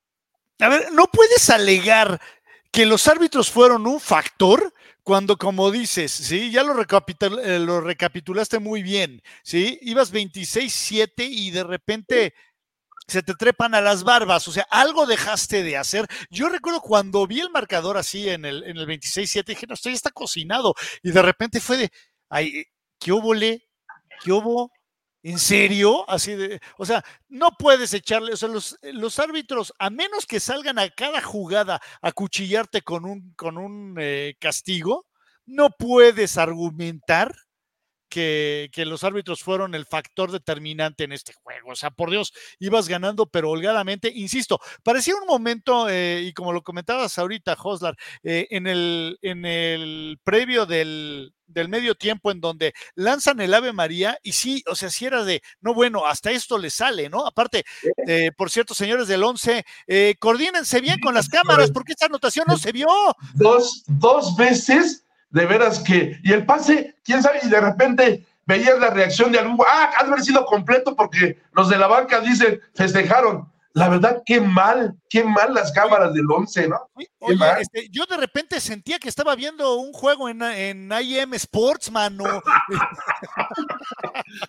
perdón, perdón. sí. No sé, no, no sé, digo, eh, es que me acordé, tuve así como, como flashbacks, mano, que de, de esos de que, y el pase es, es, es incompleto. Y no, sé de alguien que al que sí le El, tocó. el pase de touchdown de Marco en Querétaro, hasta que no vi que Marco García alzó el- las manos y fue a festejar con su receptor, supe que fue touchdown. Sí, Pero, sí, oye, pero sí, rematando, que no vengan a, a decir que los árbitros, como dicen, sí, o sea, cuando tienes una ventaja tan grande y la pierdes, algo dejaste de hacer. Y a, a lo mejor ahí fue de, nos se pusieron en el, vamos a meter defensiva preventiva, que lo único que previene son victorias. Perdón, Ya yo sé. nomás pregunté porque es lo que vi en redes, no vi el juego. es que ¿sabes qué, Gil? Es en redes. Cuando terminó el partido, ningún jugador del CEP se quejó de nada. O sea, la verdad a mí me pareció impresionante su actitud, porque asimilaron, reconocieron que habían derrotado y ningún jugador de Águilas Blancas se burló. La verdad es que fue una actitud que yo, yo, hasta, hasta eh, sobresalí de los dos equipos, porque los del CEP estaban muy enojados, pero reconocieron que les habían ganado, que les dieron la vuelta y nunca se quejaron del arbitraje ni nada. Y las Águilas Blancas nunca se burlaron de los del CEP. A mí me No, pareció. las, las águilas blancas debieron de haber ido todos a agradecerle a los coaches y a los jugadores del CEM que les hayan regalado esa victoria. Oigan, muchas gracias. Y al chavo que no haga, al linebacker que no agarró el pase que le puso en la mano Patiño cuando ibas ganando 26-7. Oye, muchas gracias, porque no solo no la agarraste, permitiste que la agarrara y nos diera vida. Y, y entonces, porque creo que era tercera y largo, y la tenía aquí. No puede ser, o sea, Pero- la verdad, pero muchas eso- gracias. Yo, yo No, que las ¿sabes águilas qué? blancas, ¿Sabes qué, Marco? Fueron dos partidos distintos de la defensa, porque en la primera mitad fueron dominantes, dominaron Ah, no. primera, la primera En la mitad, como dice segunda, Flash, con esos pasecitos cortos, adiós. En la primera mitad todo le salía al SEM, hasta ese Ave María le salió. En la primera mitad, sí. Mira, Santi, ¿cómo está esperando los que le dejen hablar ya? Perdón, Santi. Nada más rápido, eh, Marco, el, el, lo de la jugada que se le va entre las manos al defensa, eso es fútbol. Lo que no te puedes permitir, y sí, y eso ya viene por parte de los coordinadores, de los entrenadores, es que te remonten el juego de tal manera, o sea, ahí es donde sí voy de acuerdo, que lo, los entrenadores en particular salieron a entregar el juego, o sea. Santi, Santi, te escuchamos. A ver, ¿cuál arbitraje? Veamos las estadísticas. ¿Cuántos castigos tuvo Águilas Blancas? Cinco para 35 yardas. ¿Cuántos tuvo Borrego Sem? Siete para 75 yardas. Doce castigos. ¿Cuál favoritismo? ¿Cuál actitud favorable de los árbitros a las Águilas Blancas? Pamplinas. Los cinco que no marcaron. Simple, y sencillamente, Borrego Sem entregó el partido así de fácil. No hay de otra. Porque no puedes ir ganando 26-7 ya casi al final del tercer cuarto y darle la oportunidad a las Águilas Blancas a reaccionar como lo hicieron. No le quito los méritos a los jugadores de Águilas Blancas ni al staff de cocheo, pero no puedes entregar un partido que preparaste a conciencia y que tenías todas las garantías o ventajas para ganarlo y entregarlo de esa manera. Así que. Oye, Santi, Stanford se lo entregó, eh, eh, Colorado se lo entregó a Stanford, ¿eh? Un día antes. Iba ganando 28-0 y lo perdió al final, ¿eh? Lo mismo le pasó al centro. Pues Atlanta. sí, Estábamos ahí en el juego. Oye, mira, es, es- es como lo que pasó con el, con el Pumas eh, Burros Blancos, que hubo un par de jugadas que echaron para atrás los árbitros por un holding que en la tele no se vieron, pero fue de, pero no puedes alegar nada si los Pumas entregaron ese día el balón cinco veces. O sí, o sea, por mucho que yo como fan de Pumas quisiera alegar, nos robaron y no, mijito, entregaste el balón cinco veces, no puedes ganar así. Sí, es el mismo caso. Si ibas ganando holgadamente y dejaste que se tre- treparan a las barbas, no le eches la culpa al árbitro. Por ya, perdón, yo nada más hice una pregunta de lo que vi en redes y se enojan conmigo. Eres hombre de mala fe, Gil. O sea, yo, Ah, yo pregunté- muy mal, Gil. Pura yo- mala leche. Yo, yo estaba viendo el soccer ese día. O sea. Sí, eres hombre de mala fe. La realidad, la realidad, ¿sabes qué? Es que Ya déjame fue- hablar, José Luis, espérame, espérame. El jugador que dices que le hizo cinco atrapadas a, a este Patiño fue Alan Claverie, número cinco. Que Exacto. esas cinco, esos cinco capturas de mariscal de campo lo catapultaron al líder de la, de la conferencia con siete. O sea, yo nunca había visto que un jugador hiciera tantas capturas de mariscal de campo como este muchacho, cinco. Y no le dicen el Murra, se apellida Murra, es Alan Claverie Murra. Yo yo pensé que así le decían. Bueno, pues. Pero no. pero Bueno, sí pues ahí fue está, número gran triunfo de mis Águilas Blancas, que van a ser campeones este año. 29-26 vinieron de atrás, no le resten méritos a las blancas, tienen mucho talento, es una selección politécnica que trajeron jugadores de burros, es un equipo que está bien coachado, que ahí la lleva, que tiene talento, entonces, por Dios, o sea, no demeriten lo que hizo Blanca. ¿Quién, ¿Quién estuvo en el partido? Santi, ¿tú fuiste al partido de las Blancas? Sí, yo estuve ahí, ahí estuve. Oye, ¿y, y cómo siguió el muchacho, el que era precisamente eh, el ex de Burros Blancos, el número 7, que se lesionó y, y estuvo mucho tiempo? ¿Cómo siguió? Solo fue una Bueno, conmoción. sí. Sí, fue una- un golpe en la cabeza a final de cuentas, incluso lo comentaba yo con José Luis, que a ver si no había sido alguna fractura en, el, en la clavícula o en el, o en el, o que se le había zafado incluso el, el, el- el codo, pero no, ya después tuve la oportunidad de platicar con este muchacho eh, y le pregunté, oye, ¿cómo estás? Dice, no, no estoy bien, y sí traía una bolsa de hielo en la cabeza, pero caminaba perfectamente bien, sí, lo decidieron sacar, qué bueno. Y Fue el muchacho- protocolo de conmoción nada más. sí, estuvo, estuvo bien, está bien el Nada muchacho. más, ¿eh? Dice, Joslar, lo más grave que está ocurriendo en el americano, dice, nada más, nada más. Y nada más. No, es que sí, sí se quedó un rato ahí tirado, pero este, de hecho pensamos que era una lesión más grave y no solamente fue porque se le fueron un rato las ideas. Oigan, bueno, Sí. si causó polémica el Texem con Águilas Blancas, perdonen, pero esta paliza 49-27 a los Super Pumas CU, o sea, 22 puntos de diferencia, si no es paliza, yo no sé qué sea. Eh, Fernando Mayen otra vez luciendo por todos lados, tres touchdowns corriendo, uno más recibiendo. Esa atrapada, no sé quién fue este Santi de este número 7, fue, creo que fue el primer touchdown del, de Puebla. Estuvo genial, a una mano, ahí haciendo, echándose para atrás, pero bueno, creo que iban aplastando a los Pumas y después manejó el partido como quiso Fisher, ¿no? Bueno, hay que tomar en cuenta, hay que eh, eh, decir algo. Pumas no contó con dos elementos importantes. Uno de ellos, Esteban Espinosa, que se fracturó la clavícula en, en, las prácticas, y el otro fue el defensivo número 17, Diego Amado Pérez Durán, que tampoco pudo participar por lesión.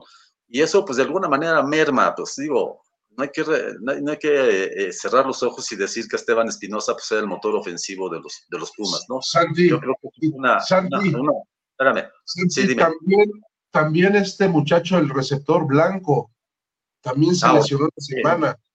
Sí, Blanco, el. Sí, Raúl Blanco, Raúl Rogelio Blanco, número 81, que también no participó, salió lesionado en el juego contra, contra Borrego Ciudad de México. Entonces, bueno, digo, pues son, es un equipo, ¿no? Y tienes que sacar la cara eh, por el lesionado, los demás. Pero bueno, eso de alguna manera, eh, pues sí, debilitó a los Pumas. Eh, y este muchacho número 7 que hizo la atrapada a una mano se llama Patricio Hernández, fue el mejor receptor de los, de los aztecas, tuvo 17, perdón, tuvo 7 recepciones para 121 yardas, 5 primeros y 10 de un touchdown, el que ya mencionas, Gil. Y bueno, pues eh, eh, lo que hizo también Fernando Mayén, haber ganado 154 yardas en 20 acarreos para 3 touchdowns y 5 primeros y 10, pues habla de que este muchacho va en ascenso, ¿no? Al grado de que ya es el líder anotador de la, la, de la competencia con 60 puntos, 6 más que eh, José Santillán y, y Esteban Espinosa. Y bueno, pues ahí está la participación de Patricio Valdés, que tuvo 17 completos de 31 intentos para 198 yardas, dos pases de anotación, una intercepción y una captura. Y bueno, ahí está, yo pienso que el trabajo que hizo el Esa equipo fue de, de Fisher, este error de, error de Rodrigo Pérez, ¿verdad? Iban 7-3. Le Esa pegó fue clave. Se le pegó en el casco. Sí, no puede ser este, ese error de, de. Rodrigo Pérez. de Rodrigo, Rodrigo Pérez, número 22 de los Pumas. Y luego este regreso de, de, de kickoff, ¿Eh? ¿verdad? De. Evan Albarrán, ¿Albarrán? Evan Albarrán, número 0. Oye, parece un fullback este chavo, ¿eh? Está tronadísimo. Pues sí, está fuerte el muchacho, y ve. Se bueno. regresó, 99 yardas, 99 yardas. Y ahí está Fernando Mayén, ¿verdad? Que está impresionante, ha trabajado físicamente y, bueno, pues ahí está la calidad de este muchacho de los Borregos Puebla. Sí, bu- bu- buen equipo, ¿no, Marco? Este, les corrieron lo que quisieron a la superdefensa Pumas. Sí, o sea, sí creo que Puebla hizo bien las cosas, que Mayen es un gran corredor y este, pero bueno, también creo que Pumas, es, esa jugada fue clave. Cuando vas 7-3, que vas, al principio iba como cerrado el juego con ese 7-3 y comete ese error, eh, Rodrigo Pérez, el muchacho el 22, de no saber fildear, de que le pegue el casco y cae y la recupere y es la anotación un equipo se puede caer, ¿no? Y de ahí, bueno, sí se vino para abajo y ante un equipo que no perdona, como los equipos de Fisher, pues eh, el marcador empieza a ampliarse y acaba por convertirse en una paliza, ¿no? Como dices. Pero Marco, fíjate, antes de que hable el Flash, eh, curiosamente, vean el total de yardas ganadas por, por cada equipo. 384 por Aztecas, 379 Pumas, 5 yardas de diferencia. Entonces, dijo, pues. Cuando los equipos especiales te meten dos, dos anotaciones, lo que Dos ves es que un equipo es completo, sí, y el otro no está tan completo, pero tampoco fue una paliza. O sea, no, no fue que te mega dominaran, o sea, equipos especiales hizo muy bien su trabajo.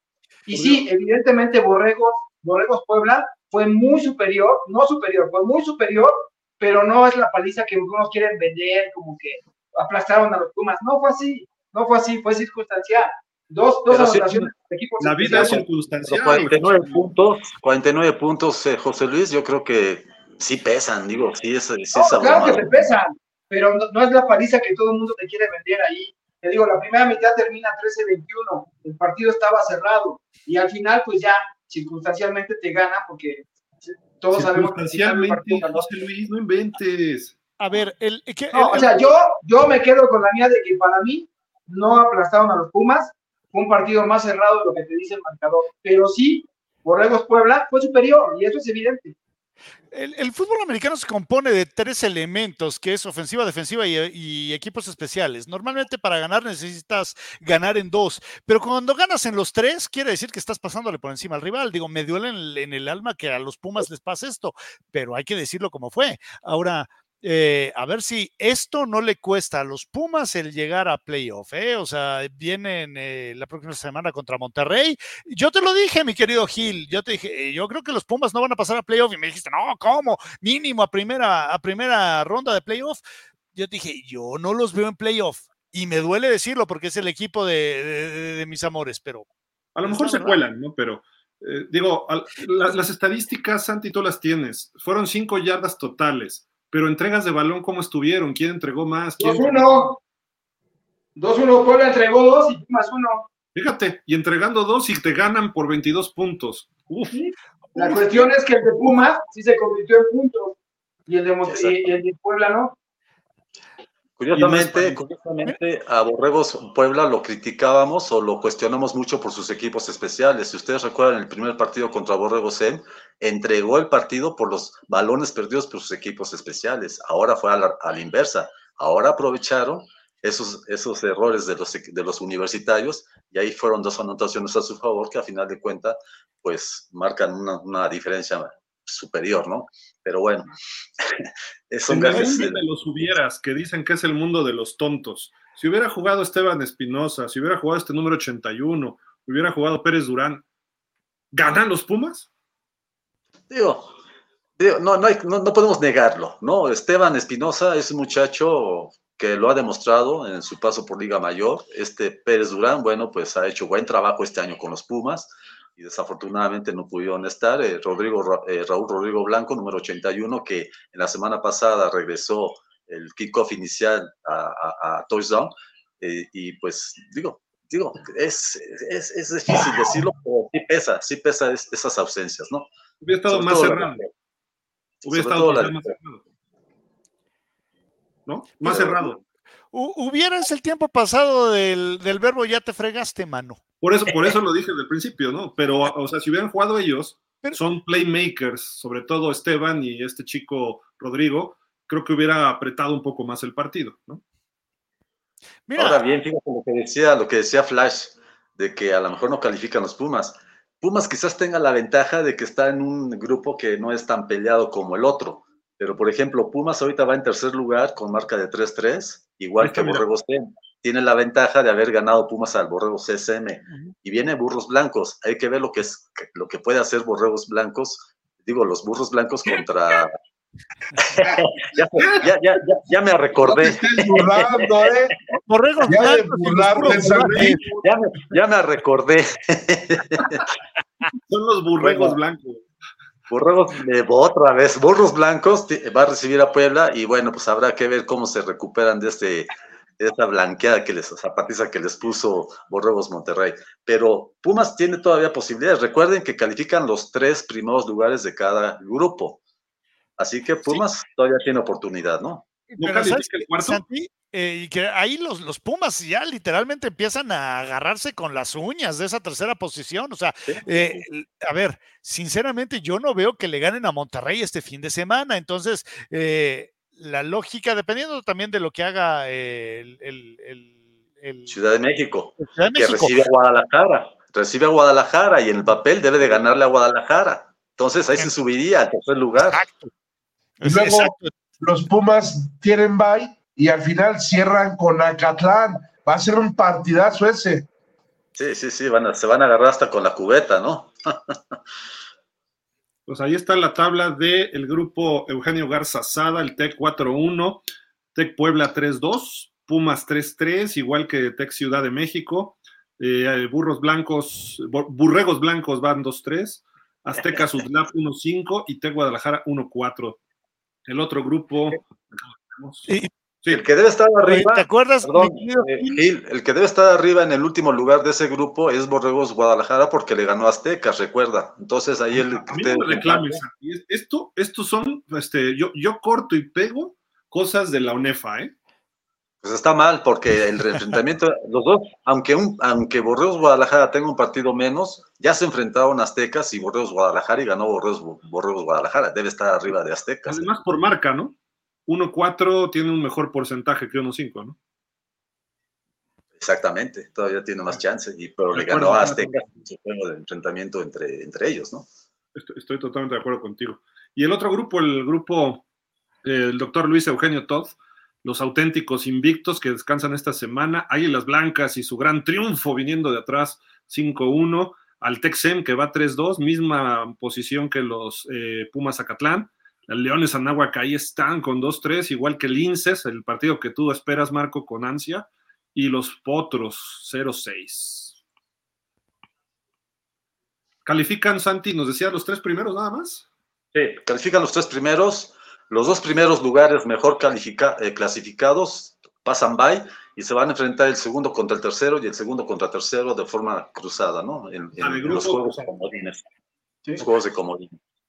Sí. Fíjate que ahí, por ejemplo, CCM la tiene complicada porque esta semana va contra Guadalajara y si bien yo creo que es favorito CCM, híjole, el coach Alfaro podría darle ahí una sorpresa y si perdiera ese partido prácticamente los elimina porque después va contra Puebla y ese sí está muy difícil que lo ganen. Y Pumas tiene bike y luego va contra Catlán. Pumas se va a jugar ese lugar, que sería el último lugar de postemporada, contra Acatlán, ¿no? Y en el Estadio Olímpico. Entonces, creo que Pumas la tiene más fácil que el CCM. Aquí hay una cosa que valdría la pena comentar, y si de repente en un, en un grupo Sí, eh, de repente termina un equipo que se queda fuera de playoff con récord ganador y del otro hay uno que se queda tablas, pero matemáticamente pasa playoff, valdría la pena que se hiciera un ajuste y que ahora sí que manda a ese equipo que tiene récord ganador que se está quedando fuera, mándalo a sustituir al que matemáticamente está pasando, pero con un récord tablas. el año pasado, el año pasado así fue con Leones y es, es, es por ley. O sea, yo creo que es no, pero, así lo hace la Liga Canadiense de Fútbol. O sea, ¿sabes qué? ¿Para qué haces este, grupos, no? ¿Eh? Si no, ¿para qué haces grupos? Sí, yo creo que se debe respetar. Quien pasó su grupo pasó. No, es el problema, Y no estás creando tu mundo, Cuando yo sugería cosas, cómprate tu liga y haz lo que quieras. Cómprate tu liga, Flash, por favor. O sea, ¿Cuánto cuesta la UNEFA? No pongas a pensar a la gente de UNEFA, déjalos así. Pues ahí Como la Liga MX. Oigan, pues vámonos con la semana 7, que ya está a la vuelta de la esquina. Empieza con ese juego que estaba mencionando ahorita José Luis, ¿no? Tec Guadalajara visitando a los poderosísimos Borregos Ciudad de México. Eh, el juego es el viernes a las 5. ¿Quién gana, este, José Luis? ¿Y Yo creo que debe ganar el CCM, pero la doy como un pique arriesgado porque Guadalajara podría salir dando sorpresas. ¿Tú cómo vas, Flash, aquí en este? Voy borregos. no, borregos de, del Ciudad de México, obviamente, y yo creo que va a ser. Borregos blanco. va, a ser un, un, una onda como de 24-3. Ok, Marco. Yo también estoy con el con borregos, con tus, con tus borregos del Tec Ciudad, mi Gil.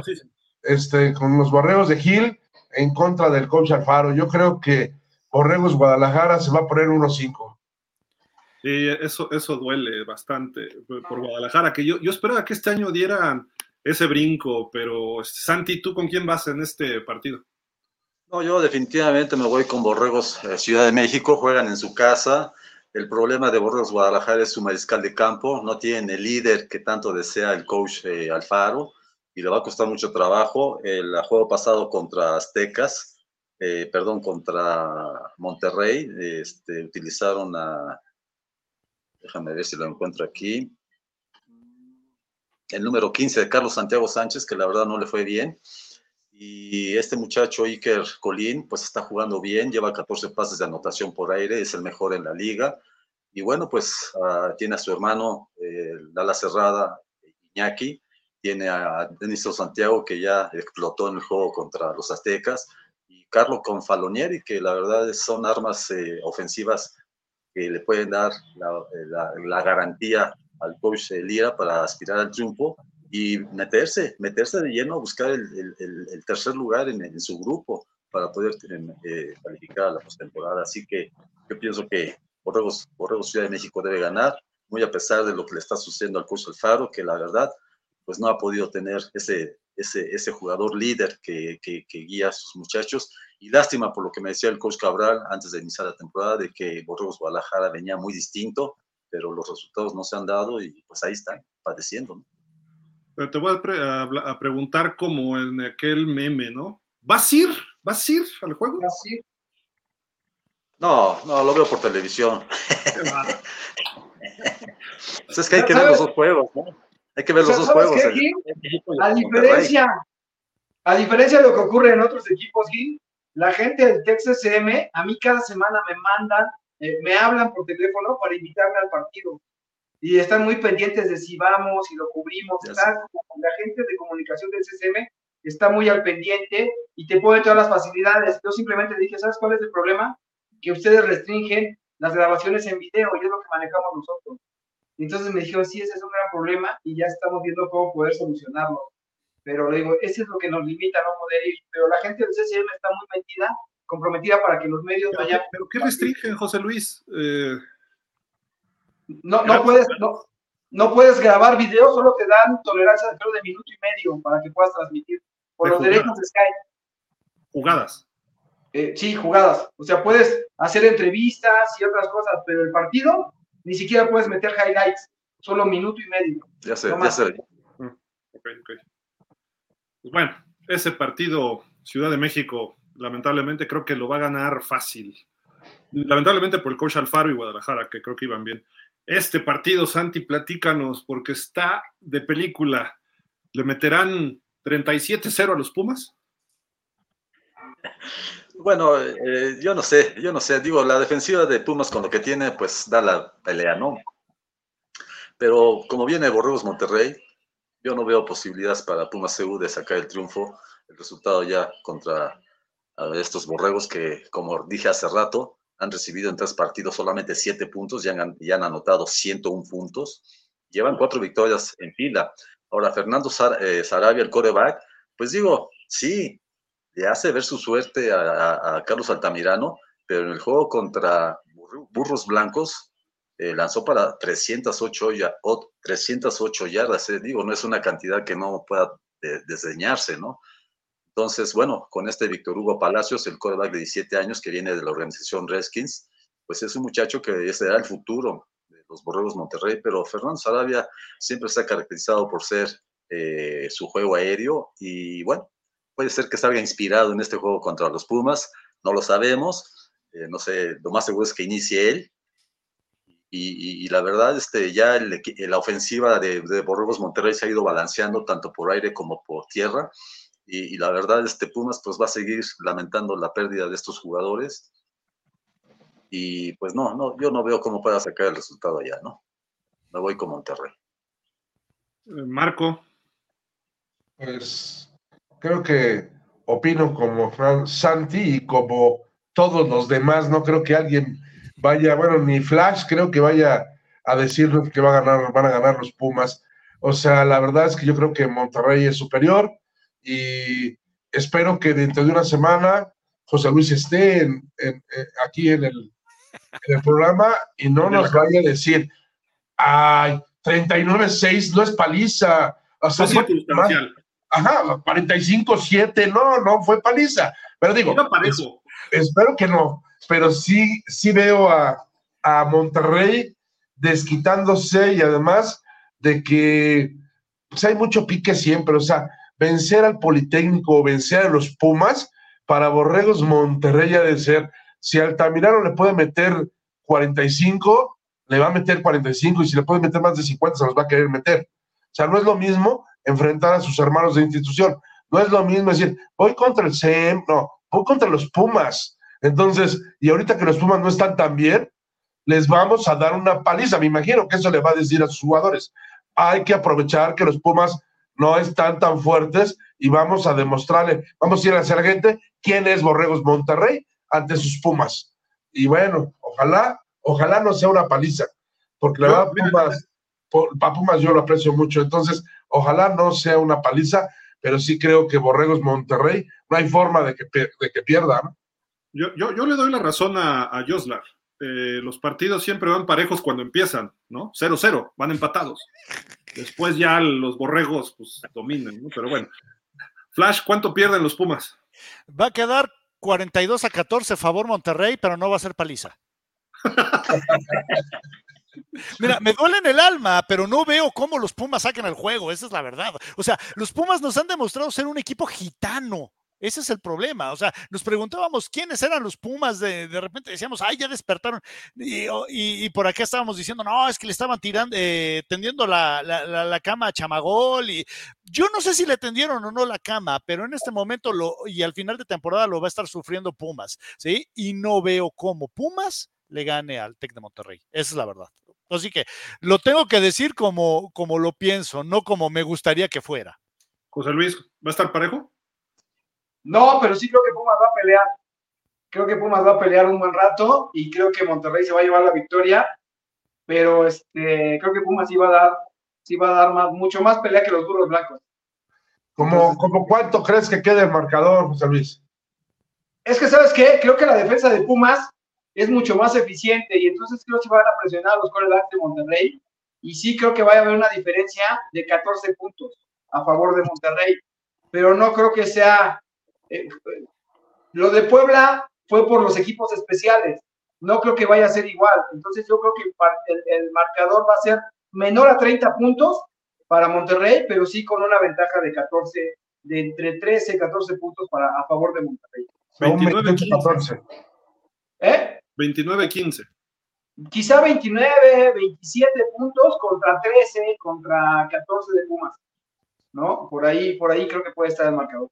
Eso sí sería parejo, porque son dos touchdowns. Es circunstancial, porque te pueden anotar dos touchdowns por suerte. Claro. Pero bueno, ya hablaremos la paliza, José Luis. José Luis, define una paliza en el fútbol americano. ¿Eh? Paliza en el fútbol americano, defínela. ¿Paliza? 25 puntos arriba.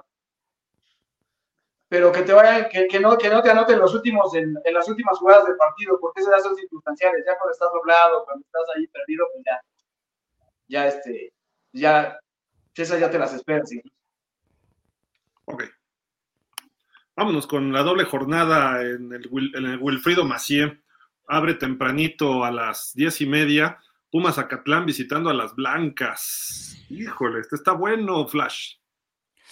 Está bueno, pero, eh, híjole, ¿sabes qué? Aún así, tengo que decir que lo van a ganar las Águilas Blancas, son mejor equipo. Eh, si bien Pumas Acatlán no es un, equipo flan, creo que va a estar cerrado, que va, eh, pienso que vaya a ser definido por ahí de entre 7 y 10 puntos, pero creo que las Águilas Blancas es mejor equipo. Entonces voy con las Águilas Blancas con todo mi pesar. Oye, Santi, si pierde Acatlán serían tres seguidas, ¿verdad? Pues sí, sería su tercera derrota consecutiva. Yo creo que el coach Horacio no se esperaba ese, esa derrota contra Leones y en su casa. Y bueno, pues ahora van a tener que aplicarse al 100% para poder aspirar a un resultado positivo. No va a ser nada fácil porque Águilas Blancas viene muy motivado después de ese triunfo que tuvo ante los Borregos en, pero jugar en, en el Wilfrido Maciú, pues de alguna manera eh, pudiera ser perjudicial para los acatlecos, aunque hay que decir que Águilas Blancas no ha jugado todavía en esta temporada en el Wilfrido Masí, entonces pues eso pudiera ser algo que pudiera favorecer a los, a los de Acatlán y sobre todo viendo lo que pueda hacer Johan López, que no tuvo una buena participación en el juego pasado. Y bueno, pues habrá que ver también a este muchacho Brandon Niebla, a Hussein, ¿verdad? Que son eh, motorcitos ofensivos que le dan puntos al equipo de Horacio García.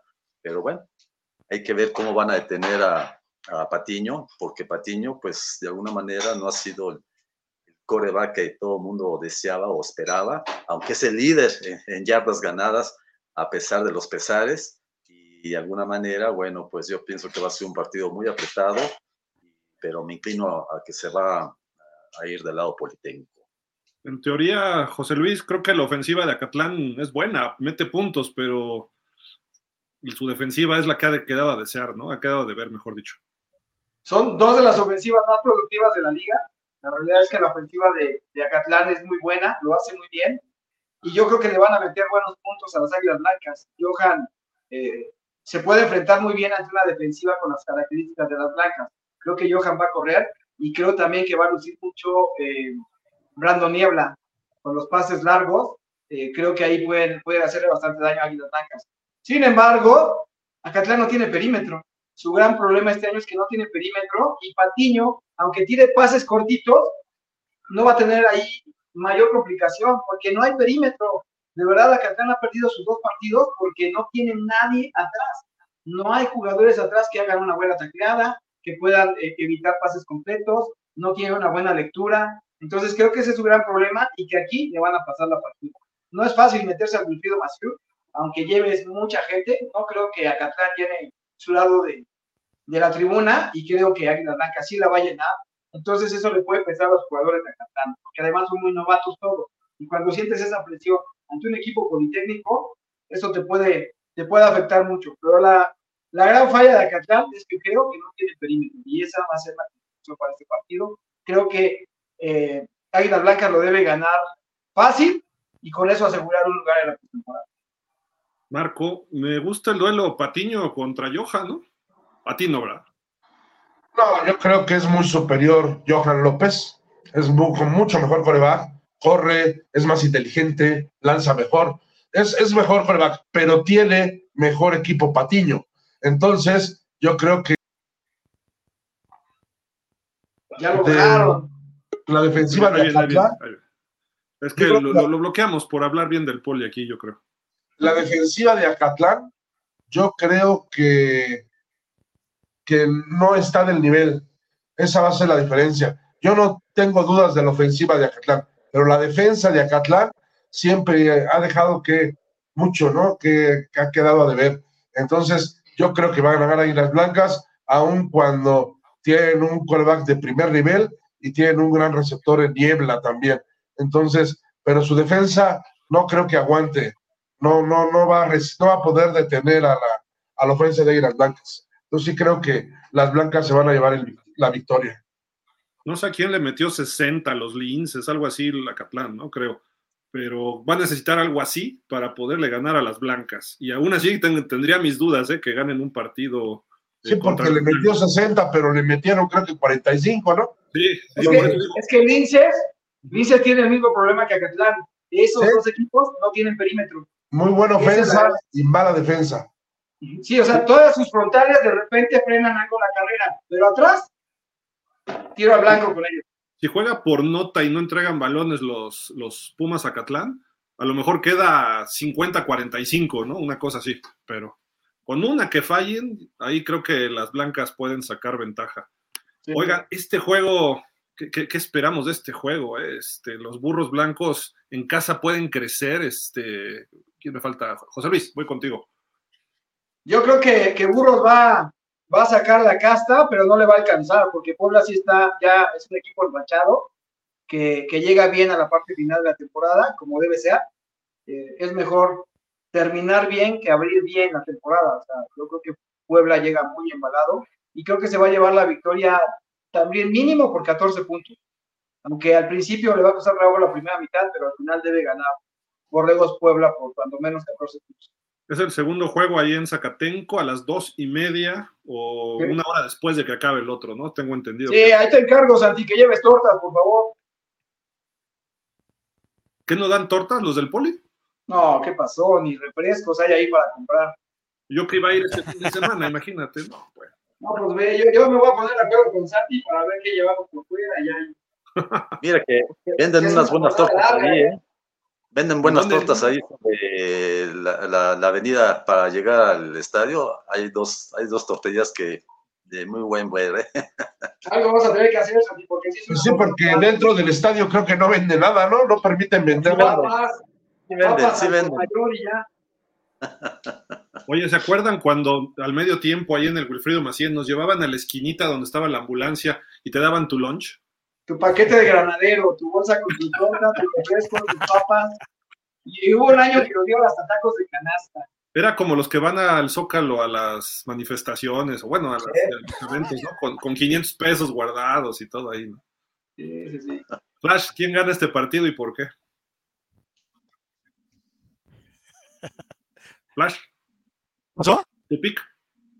Ah, este, no, pues voy con los, con los Borregos Puebla, mano. Este, yo creo que va a ser un, un 24-14. Creo que va a estar entretenidón, pero creo que el, el, equipo de Puebla tiene que levantarse con la victoria. Santi, ¿no dijiste tu pick, verdad?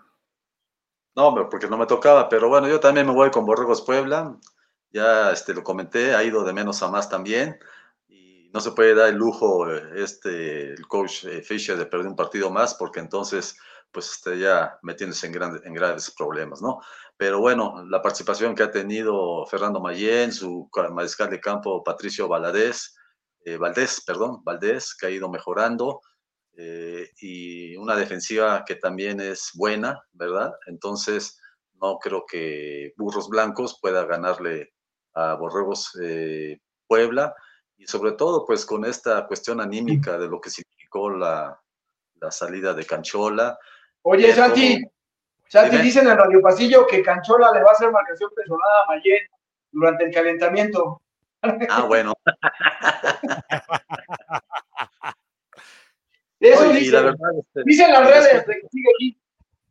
Y después de ver los cinco balones que entregaron con Monterrey, los, los burros, en donde ni Aldo Herrera ni Axel Medina pudieron mantener una ofensiva que, les, que solamente les dio para 130 yardas, pues yo la, la verdad veo muy difícil el panorama para, para los burros blancos, pero bueno, todo, todo se puede esperar con el coach Du, que es un viejo lobo de mar, pero yo me voy con como Robos Puebla definitivamente, ¿no?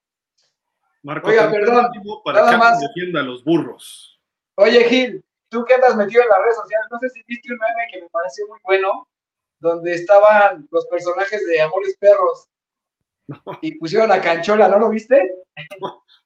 y nada más les dicen, oye, ¿ya viste qué desmadre armó tu perro? Cuando la famosa escena donde el coffee mata al otro y empieza a... Estaba muy bueno ese meme, la verdad es que creo que fue el mejor de la semana. Estimado Marco, defiende a burros, por Dios. Pues fíjense que los superburros no van a poder esta vez contra Puebla, porque los hermanos Mayen, los, no solo Fernando, los dos Mayen son un dolor de cabeza y sí los veo escapándose a la defensa y más sin su principal este, eh, tacleador, que era Canchola. Entonces sí tienen una buena línea defensiva, pero una vez pasando la línea, yo sí este, creo que Puebla va a ir avanzando, avanzando. Y también a la ofensa no los he visto Miren, yo creo que hubiera funcionado más Raúl Mateos como coordinador defensivo, como estaba en Búhos. En Búhos estaba de coordinador defensivo. Lo hubieran dejado mejor de coordinador defensivo en este a, Mateos, que hacía bastante falta, porque ya ves que corrieron al, coordinador este, al, inicio de la temporada, corrieron al, al coordinador de burros. Entonces, este, y se tuvo que quedar el coach Rojas, que es el eterno, eterno suplente, el emergente, el que siempre es que el coach emergente. Entonces, este, la verdad, ha de haber tenido algún problema por ahí, este, el coach Santi Cervantes, ¿quién era el, el coach Cervantes. que... Cervantes. Cervantes ¿no? Ha tenido un problema fuerte con Duke, porque sí sé que Duke es un coach muy complicado, entonces, este, que luego habla medio feo a algunos coaches, muy exigente. Entonces, pues yo creo que ha de haber habido algún problema por ahí. Salió, salió el coach Cervantes, se quedó el coach Rojas y, a la defensiva, híjole, o sea, es un coach, digo, el coach emergente, pero yo creo que Mateos hubiera sido mejor como coordinador defensivo que ofensivo. Yo no le he visto una ofensa explosiva a Burros, fuera de las carreras de Aldo Herrera que de repente, que son más por él, de que no encuentra y corre y hace el primero y diez, que sea una ofensiva balanceada, una ofensiva pensada, que digas, oye, qué bien llevaron ofensiva a base de carreras, a base de pases, cómo han estado avanzando, cómo le están sacando jugo a los errores de, la defensa rival. O sea, no lo veo así. Entonces, la defensa de Puebla es bastante complicada y, difícilmente va a poder correr Aldo Herrera. Y si no le funcionan las cosas, lo que va a pasar es que van a meter a Axel. Y bueno, Axel expone mucho la bola, le interceptan casi cada vez que entra. Me acuerdo que el año pasado, por ahí nuestro amigo José Luis decía que Axel era un, pero acabó de líder interceptado, o sea, fue el líder, el quarterback más interceptado de la liga, y este, y, y es muy bueno como lanzando, pero expone mucho. Los pases largos, los pases largos se los interceptan. Entonces, por eso es que ha funcionado más Aldo Herrera. Aldo Herrera ha funcionado más porque es, a lo mejor no lanza tan preciso, pero lanza y además es muy elusivo y corre y te hace el primero y diez y te hace el primero y diez. Entonces yo creo que Burros va a dar la primera mitad, eh, va a dar un poco de pelea y después ya alguna escapada de Mayen va a poner todo en orden, o algunos de los de, la ofensiva explosiva de Puebla, y sí veo a, Burros perdiendo por más de 14 puntos. ¿37-0? No, no, no, cero. Espero que no. Un, este, no sé, 24-7, a lo mejor 24-10 si le va bien a Burros. Voy con Puebla también. Eh, Ahorita ya están las veladoras a San Cancho la puesta, seguramente. este juego es a las 12 del día allá en la Cueva de León. Potros salvajes contra Leones Anáhuac. Santi, por Dios, ¿cuándo van a ganar los potros? Super potros. ¿Santi? Creo que se frició Santi. Se asustó. sí, dijo, no, no puede ser. Allá en Whisky Lucan. Santi, creo que ya estás de regreso, ¿no? Por ahí. No, sí, lo que pasa es que se fue la señal, pero sí, efectivamente va a ser en la cueva. León, Leones recibe a los potros salvajes.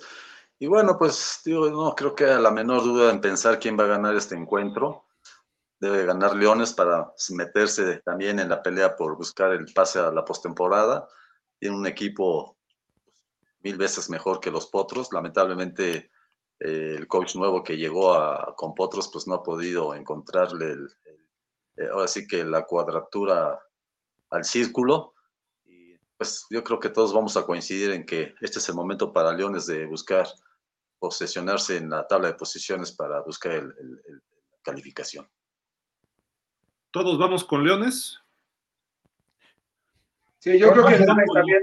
Yo creo que Leones debe ganar. Solo Giles el Contreras es capaz de ir a sus superpotros. Vamos, potros. Este, este, yo sé a quién le va a ir Marco, a los linces.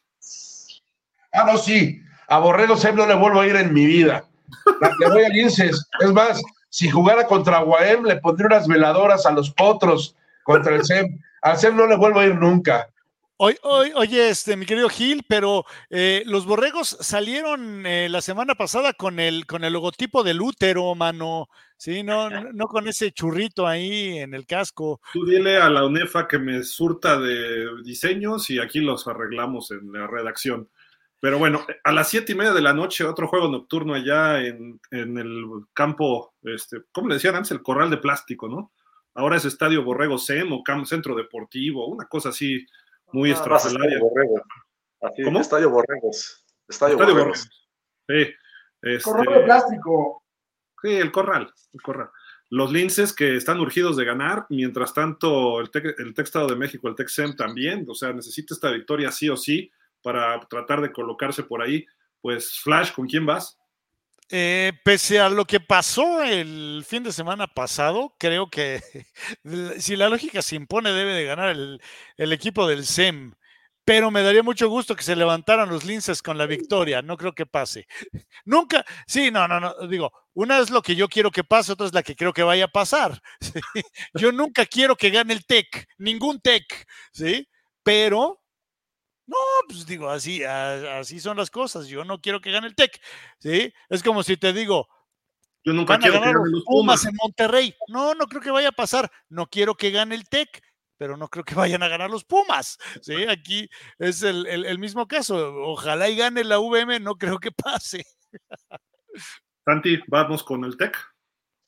Sí, yo creo que no hay de otra para Borrego SEM. Tiene que resarcir esa derrota pues lamentable que tuvieron contra las Águilas Blancas, juegan en su casa y aunque el tuvo un partido pues contundente en, Toluca contra los Potros. El problema de, de Linces va a seguir siendo su defensiva y si le explota adecuadamente Ulloa con este Scott, con Urtusuastegui número 80, el número 10 Andrés Macías, eh, eh, pues pueden sacar el resultado, tienen que sacar el resultado, así que yo me voy con, con, Este, José Luis.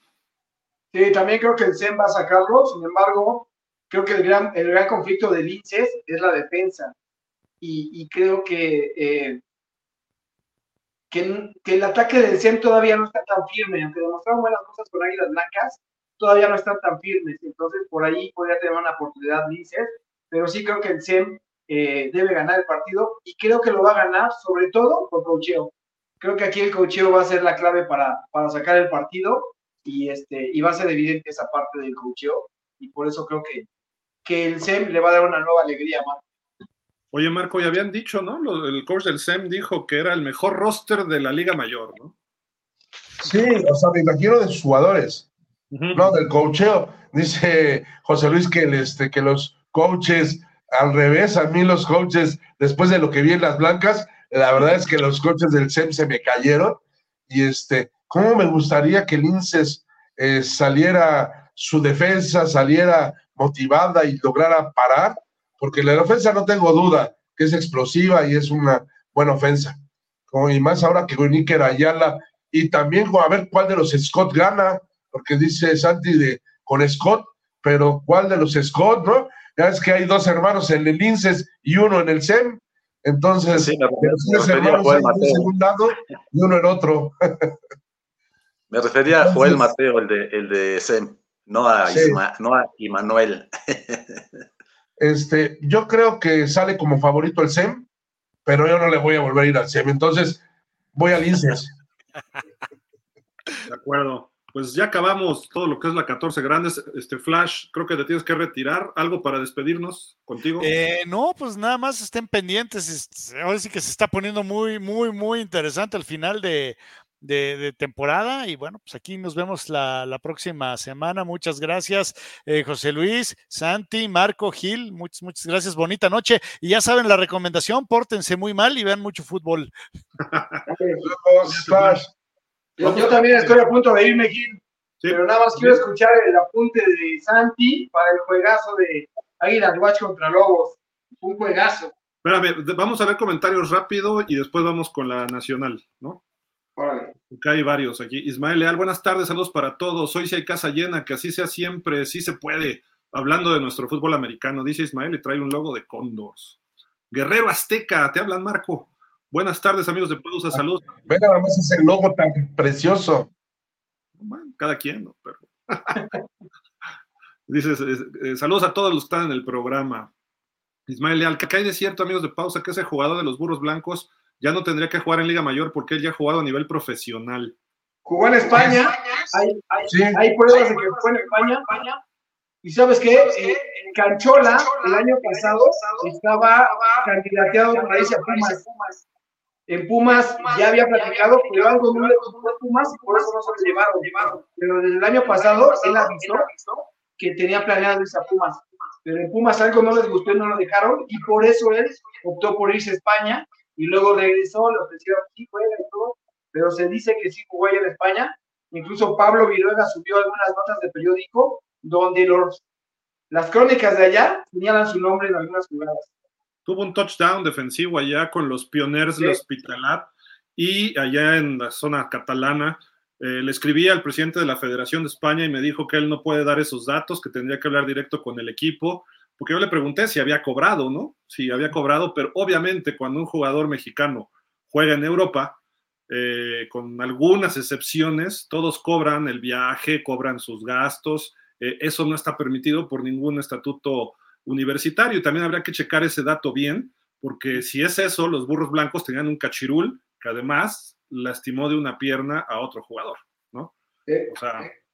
Este, yo, lo, yo lo comenté al principio de la temporada que la, una de las bajas importantes de Burros Blancos iba a ser la salida de Canchuela, porque había participado en el fútbol americano profesional de España, pero este, también hay que recordar que eh, una de, de, las personas más fuertes de ONEFA, ¿sí?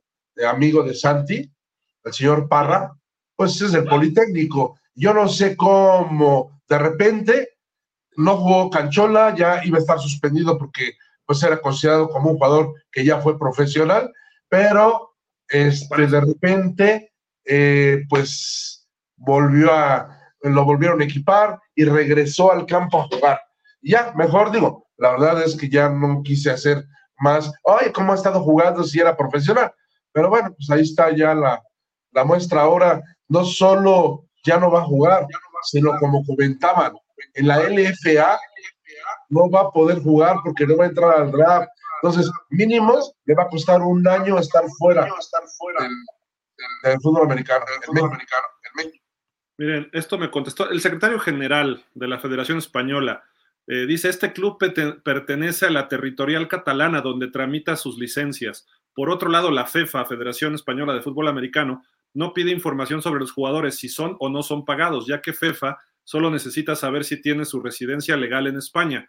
Lamento no poder informarte, Pascual Dueñas Rubio, secretario general. Así de que pues ahí está la información. Eh, ya no fuimos más con el equipo ni nada, pero bueno, obviamente cuando se va un jugador allá cobra, ¿no? O sea, y más de estos niveles, ¿no? Entonces, para su, su falla, a lo mejor el cachirulazo de los burros blancos le costó su carrera al buen Canchola porque iba perdiendo 37-0 con Tech se calienta y se tira a la rodilla de, Dio, de Diogo Martínez, ¿no? Entonces. A lo mejor, a lo mejor ahora se va a España otra vez. ¿A lo mejor qué? Ahora se vuelve a ir a España porque ya no va a dejar Guardián. Yo creo Puede que ser, sí, pero, pero las redes, quién sabe también si lo acepten allá, ¿eh? O sea, las redes llegan hasta esos niveles. Nos siguen mucho en España al fútbol americano de México y en general en Europa, ¿eh? Sí, muchísimo. Y como se ha hecho viral lo de este chico, pues van a, van a ver. O sea, nada más le, le googleas Osvaldo Canchola y ¡pum! todo lo que sale, ¿no? Daniel Berry Sports dice yo, dice Guerrero Azteca 77, los responsables de la liga tienen que realizar una acción para que esto no vuelva a ocurrir. Tal vez no truncarlo de su carrera deportiva, pero sí un castigo ejemplar, porque es una agresión de mala leche. Correcto. Dice Juan Salvador Romero, hola amigos, buenas tardes, gusto en saludarlos. Una pregunta. Si la UNEFA vetó a Fernanda Mayén por no anunciar, por un anunciante no autorizado, ¿por qué permite al sistema TEC pasar los juegos en exclusiva, sacando un aprovechamiento sobre las marcas o miembros de la organización sin recibir un pago económico por esta explotación de la marca? Juan Salvador, digo, sin saber, pero probablemente el TEC lo haya consultado con la UNEFA y si hay algún ingreso por ahí, seguramente debe haber alguna especie de repartición con la UNEFA, creo yo, ¿no? Supongo, por contrato, ¿no? ¿O ustedes cómo ven? No entendí. O sea, de que el TEC puede hacer un acuerdo con Sky para transmitir esos partidos en exclusiva y a lo mejor Sky le paga al TEC. No sé si así sea, pero supongamos que así le esté pagando el TEC seguramente tuvo que consultarlo con la UNEFA. Y la UNEFA dijo, sí, te aprobamos eso, no hay problema. Y entonces el TEC a lo mejor dice, bueno, pues a la UNEFA, a los representantes o a la UNEFA como institución, pues le tiene que dar una parte porque está, está sacando de, de todo lo que es televisión abierta y redes incluso, está sacando sus transmisiones y los está poniendo de forma exclusiva en un sistema. Entonces, a lo mejor ahí. Creo que es al revés. Creo que es al revés. Creo que le pagas, para estar en Sky. Ok. Entonces no hay, no hay ahí. De todas maneras tendría que avisarle a la UNEFA, ¿no? Eh, seguramente le avisaron y, y, no hay gran ciencia. O sea, no, está reglamentado. Lo que decía Salvador, el licenciado Salvador Herrera, ¿no? Si no está en el reglamento, no está prohibido, ¿no? Exacto. Ismael Leal, amigos de pausa, ¿qué rivalidad es más fuerte y agresiva? ¿La que tienen instituciones públicas contra las privadas o un politécnico contra universidad? Politécnica, universidad, siempre será más grande que cualquier cosa. Pero eso no ha causado una división de fútbol americano, ¿eh? como la privada contra la pública. No, al contrario, causa unión porque quieren estar juntos. Pero aquí es rivalidad. pregúntale a los hijos de Marcos si no querían jugar contra el TEC en el 2019. Ah, no, pues sí querían jugar. Yo creo que ahí estaba la rivalidad. Pumas. Pumas, ¿cómo perdió? ¿Con quién? No supe ese, ese año. Ni siquiera llegó a la final. Perdió con las blancas que perdieron la final. Sigamos, Gil, con lo que estabas. Ismael dice, ojalá y la UNEFA ponga mano dura en estos hechos y no en vetar periodistas. Se están devaluando la liga por estas acciones. Mire por acá, Ismael. En el partido de Pumas no lo ganó el Tec Puebla, lo perdió Puma. No, ¿qué pasó? Por los errores cometidos que lamentablemente todos acabaron con puntos en contra. El marcador es muy engañoso. Ahí estás. Se me hace que tú escribiste a, Ismael. Este, Es que ustedes ven un fútbol distinto. No sé qué fútbol ven. Guerrero Azteca dice, el marcador de Pumas CU fue muy circunstancial o accidental. Estuve presente en el partido y el marcador no refleja lo ocurrido en el desempeño. Dice Ismael Leal, por lo demostrado en los últimos partidos por los Pumas, desde que se cambió el coach, veo a los Pumas como el caballo negro y entrando a playoff puede dar la campanada. Uy, Sigue por acá, una verdadera pena que acá en la Liga Mayor ya tenemos a nuestros jefes de Kansas City. Lo ocurrido en el partido de las Blancas, la voltereta, se dio con jugadas muy polémicas. No necesitan de eso. No creo, eso no, eso no fue cierto. No hubo polémica.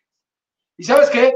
Para el caballo negro, yo creo que caballo negro Leones, que va hacia arriba, y Pumas difícilmente podría ser caballo negro porque va hacia abajo. O sea, creo que van en sentido distinto.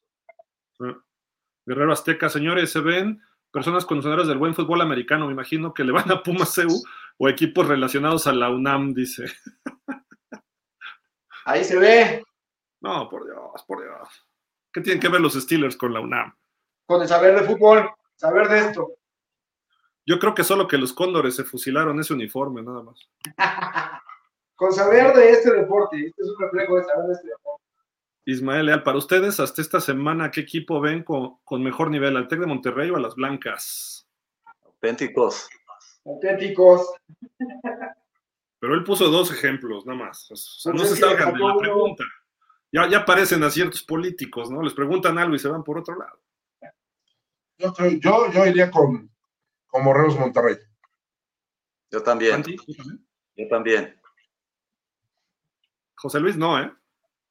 No, yo creo que en este momento, si tuviéramos que dar la final así sin esquema, sin nada, yo creo que la final más justa sería Borregos Puebla contra Auténticos Tigres. A ver, José Luis está preguntando, está preguntando que a quién ves de Águilas Blancas o Borregos Monterrey. De esos dos equipos, ¿tú a quién ves mejor? eh, ah, Águila Blancas. Bueno, eso dije es. que iba a decir las blancas. Águila ¿Y tú, Blancas.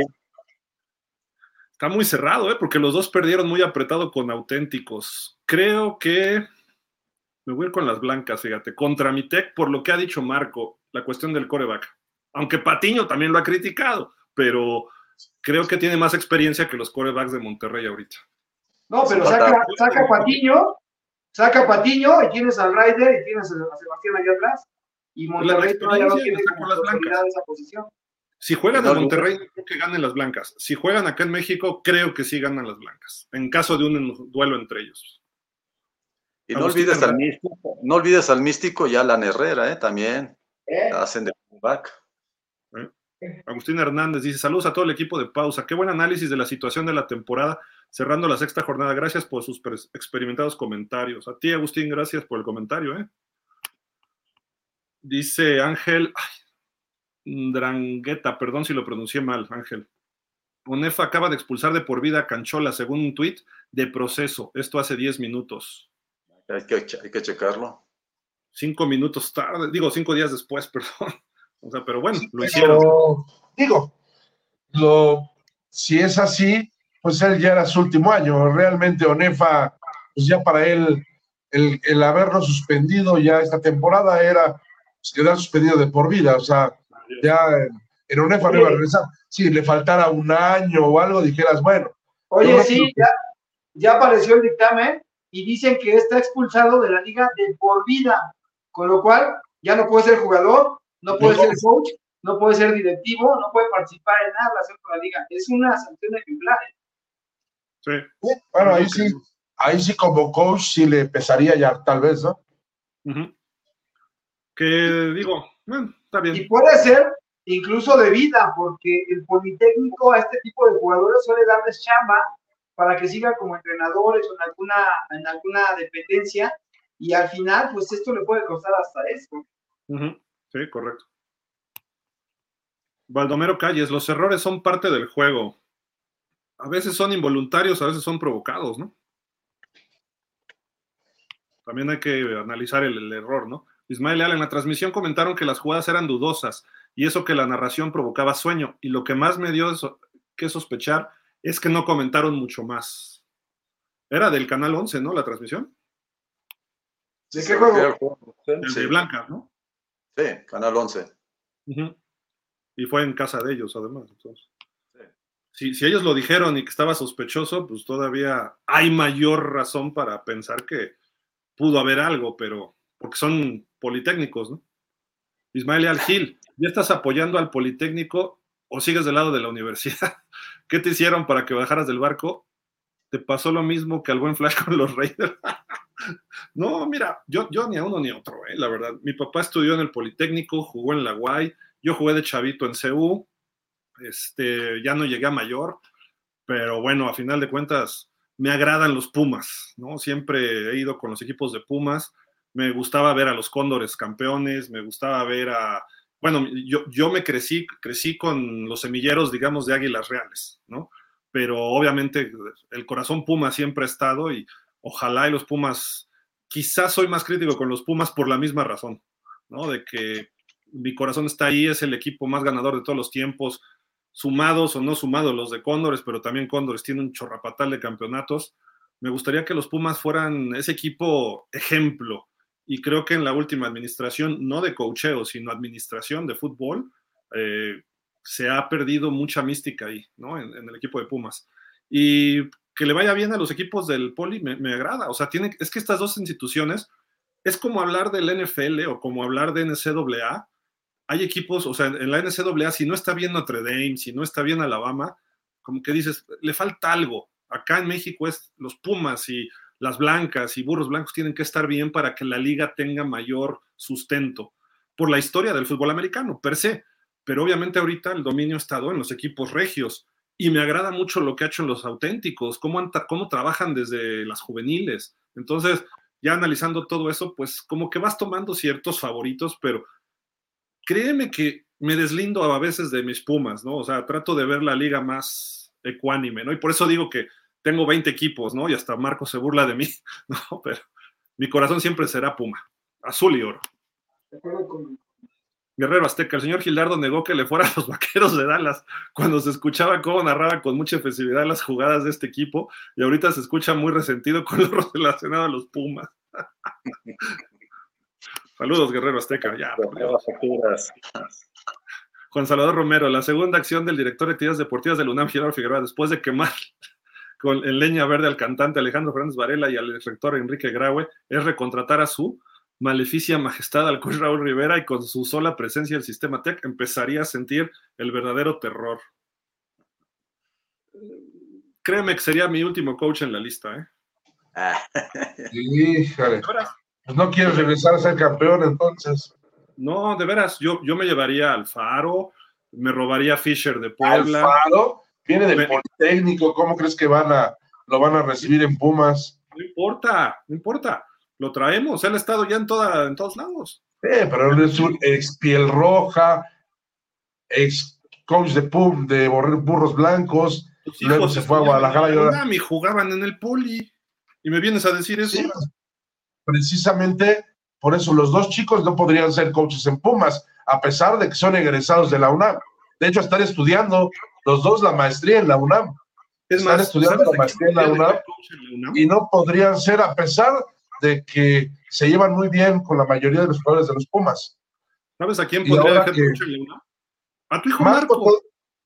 Marco, tal, vez, este, digo, ahí él, él tendría más chance, tal vez, ¿no?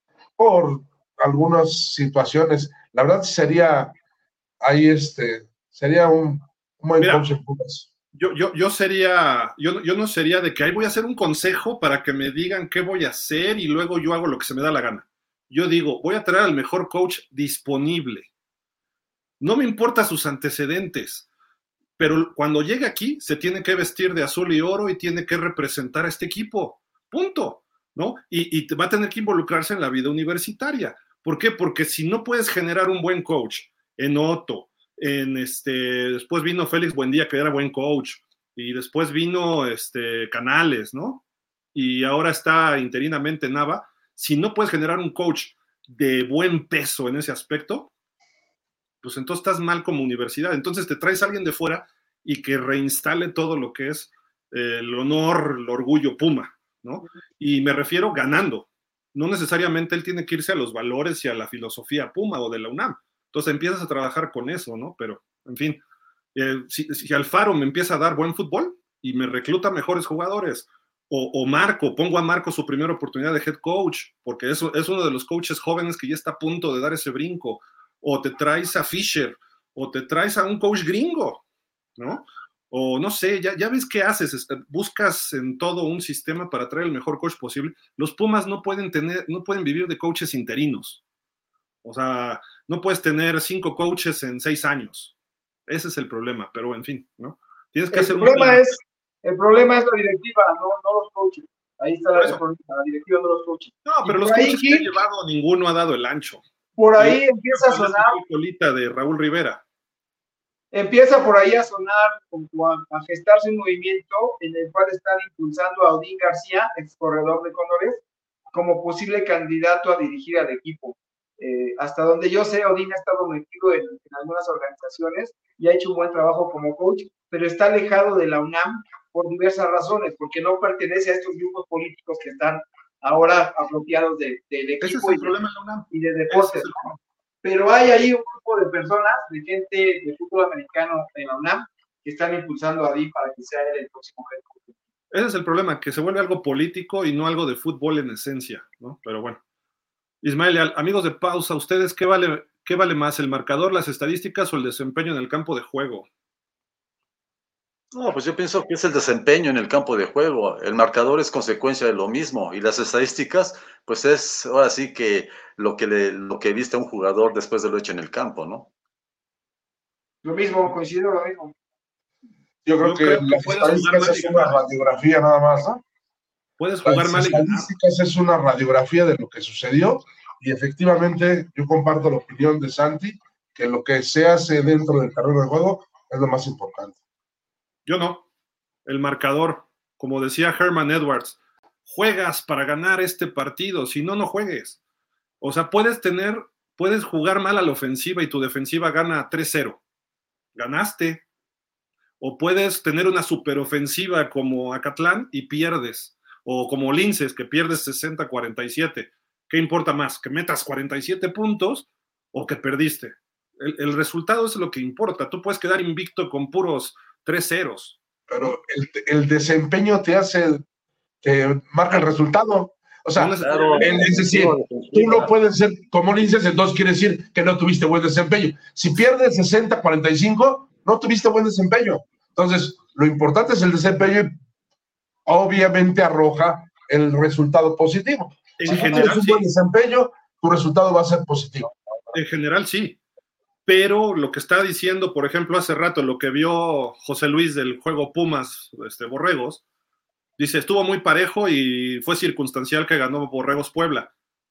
Puede ser. O sea, yo, yo le critico que no, que yo veo otra cosa, pero eso es válido su punto de vista, porque puede, hay veces que te superan en estadísticas, hay veces que te superan en, cuestión territorial, y de repente dos jugadas hasta de mala suerte de la ofensiva y terminas anotando y con eso ganas. Ocurre. No, yo lo que entendí de José Luis es que el marcador no reflejó lo que en el, es decir, no estuvo tan mal Pumas como parece el marcador. Exacto, jugó mejor de lo Exacto. que aparenta el marcador. Más no creo que esté él satisfecho con el desempeño del equipo. No, si, claro. si hubiera, si hubiera Ese estado... es un punto, Marco. No, no estoy satisfecho con el desempeño del equipo, pero no fue tan malo ni fue la paliza que algunos creen. O sea, Pumas sí metió las manos, el punto es que Pumas sí metió las manos, pero pues ya el marcador de repente se disparó. Pero el desempeño de Pumas para José Luis fue bueno, metió las manos, peleó y todo, pero el sí. resultado no le favoreció. Es distinto, son cuestiones distintas. ¿Qué importa? El marcador, ganó Puebla, punto. ¿Sí? ¿Y? ¿De acuerdo? ¿Quién tiene la, quién tiene la W o la victoria? Puebla. Circunstancial, no, no, no, no es el punto. como sea. ¿Qué, qué pasó? Oye. eh, ¿qué, qué dijo? Le cuestionaron Muy eso rápido, nada más. Burrow el domingo de Cincinnati. Y él dijo, no me voy a disculpar por victorias feas. Nunca, por una victoria, por, por más que ustedes la califiquen de fea. Eh, Un triunfo es un triunfo. Y ya, puedes de- tener mal desempeño y ganar un partido. No es, lo, no es lo, lo general, estoy de acuerdo, pero puede ocurrir. Entonces, si tú sumas victorias feas, pues sigues sumando. Ya después ganas bonito, ¿no? Dice Ismael Leal, una pregunta, Gil, para la temporada del LFA también us- usa. ¿No, ¿No vas a apoyar a los Reyes de Jalisco y ahora vas a apoyar a los Reds? Pues mira, solo por los hijos de Marco, ¿eh? Pero. Y la directiva más o menos, pero ya me dirá José Luis si sí los apoyo o no. Este, los dinos son los buenos para que apoyes. Yo, yo Oye. soy fuerza Dinos. Na- nada más comentarte que el tema Canchola se está convirtiendo en trending topic ya en Twitter. No trending topic, pero sí está ya circulando mucho. Efectivamente ya está más que confirmado, está fuera de por vida Canchola y este y pues me parece que la UNEFA está reaccionando, quizá algo tarde, pero está reaccionando con una sanción ejemplar. Sí. Hay una cuenta de Twitter, CFB Reddit, en inglés, que habla del fútbol americano de Estados Unidos y puso este tema el lunes. Eh, ahí hablando de lo, lo que hizo el Politécnico y ponía el video. O sea, ya en Estados Unidos también es trending. Sí, Lamentablemente es-. Y no las jugadas de la atrapada a una mano del Patricio Hernández, se llama, este, de, de Puebla. No, no las carreras de este, Montini. O sea, todo eso lamentable, pero bueno, en fin, son cosas que pasan, pero también tenemos que eh, hablar de lo positivo del fútbol americano y por eso hablamos de jugadas y todo, ¿no? Pero bueno, en fin, este, Santi, vámonos, son tres horas de programa, estuvo muy bueno, pero platícanos de la Nacional que hubo esta semana. Bueno, como decía José Luis, ese partidazo que hubo allá en el estadio eh, Jorge Castro de los Lobos de la Universidad Autónoma de Coahuila, pues se dieron hasta con la cubeta y hasta los últimos minutos, segundos del encuentro, los Lobos le sacaron el partido a las Águilas de la Universidad Autónoma de Chihuahua, 33 puntos a 31. Hay una rivalidad deportiva entre estas dos instituciones. Recuerden que el año pasado los, las Águilas derrotaron a los Lobos allá en su estadio olímpico universitario en la final. Y bueno, pues ya se mostró que esta rivalidad sigue vigente y fue una gran victoria para los muchachos del coach Edgar San Rodríguez, que en un partido de volteretas, y, la verdad, este, digo, ese tipo de juegos valen la pena verlos eh, y sobre todo disfrutarlos.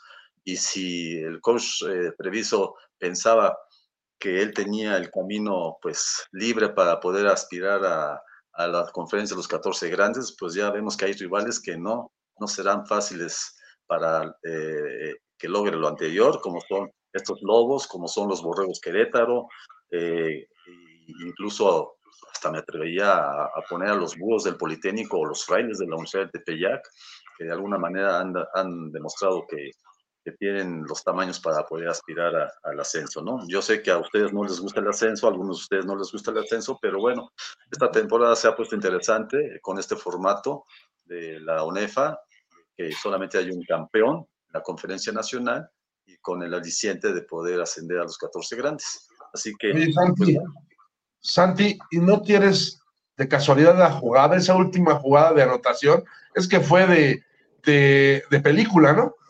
Sí, desafortunadamente no, no, no, este, fue, no pensé fue en la intercepción, ¿no, Santi? No, no, no. El pase, no, no, yo me refiero al pase columpio. Sí, ah, cierto, fue un pase columpio. Y se lo da. columpio por el lado izquierdo. Ajá. Un pase columpio por el lado izquierdo que, que se lo llevan como 70 yardas a la zona de Exactamente. Fue muy buena jugada.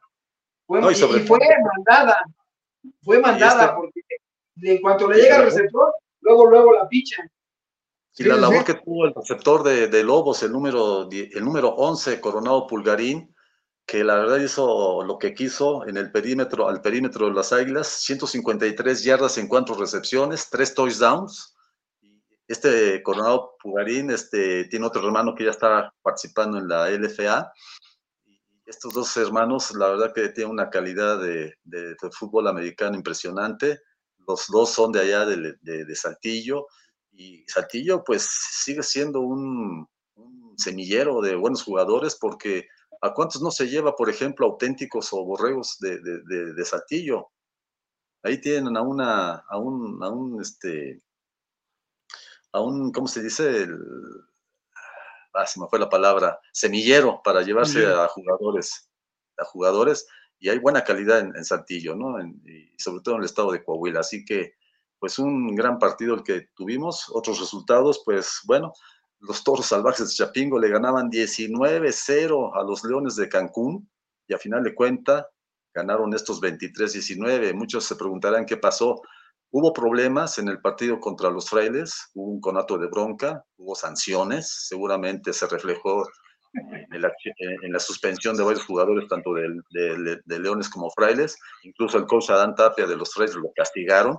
Y bueno, pues seguramente ese resultado fue a consecuencia de lo mismo. También eh, los Torros del Cetis derrotaron 18-7 a los indios de la Universidad de Ciudad Juárez. Los Cimarrones de Baja California perdieron 16-20 con Potros de Litzón. Y los Potros de Litzón son sublíderes junto con las Águilas de Chihuahua en el grupo Francisco Cárdenas. Estos Potros, marca de 4-1, están en la pelea van a tener un partido importante contra las Águilas Chihuahua, así que habrá que seguir de qué son capaces de hacer estos eh, otros. Eh, la Universidad del Tepeyac eh, venció 35-8 a los Jaguares de Utesi. Los Cardinals de, de, allá de Irapuato de la Universidad de la Palabra Encarnada perdieron 18-19 en un gran encuentro ante los Red Wolves de Arkansas State University Querétaro. Los Búhos del Politécnico vencieron 21-0 a los Halcones de la Universidad Veracruzana. Los Borregos Querétaro le metieron una paliza de 47-0 a los Lobos de la Universidad Latina de, México. Y los Tecos de la Universidad Autónoma de Guadalajara apenas pudieron ganar 12-7 a los, a los Leones de la Universidad Nahua Querétaro, suficiente para quedarse como sublíderes del grupo. Eh, eh, es, Luis Alfredo Arnold Morales y con posibilidades de meterse a la postemporada. Esos son los resultados de la conferencia nacional en su semana 6. Muy, muy, bueno todo y pues no sé, algo más, este José Luis, ya para irnos. No, nada más, solo que esta semana Chapingo juega contra Búhos, ese va a ser un buen juego, este va a ser un muy buen juego. Este, Marco. Nada, la verdad es que ya estuvimos hoy mucho tiempo así, de ah, primero el abogado, después nosotros, ya el Flash está durmiendo y nosotros seguimos aquí. Como dirían en el tenis, cada, ¿qué son seis juegos, este Marco? Cambio de pelotas. Sí, sí, sí. Vámonos, muchísimas gracias. Marco Santi, como siempre, muchas gracias. José Luis, gracias. Y Flash, pues ya se tuvo que retirar antes, tenía un asuntito pendiente. Y gracias a todos ustedes que nos escribieron. Y pues nos vemos el próximo miércoles a las 5 de la tarde con más y cada vez más cerca de los playoffs de la UNEFA. Se está poniendo esto muy interesante. Y pues también ya se empieza a acercar el draft de la LFA, ya empezamos a ver más cosas, así de que interesantísimo lo que viene próximamente, finales de octubre y sobre todo en noviembre. Creo que es el mejor nivel de fútbol americano de ONEFA en todo el año. Así de que muchísimas gracias, Santi, José Luis, Marco, Flash. Gracias a todos ustedes. Cuídense. Nos vemos la próxima. Buenas tardes. Bye. Bye.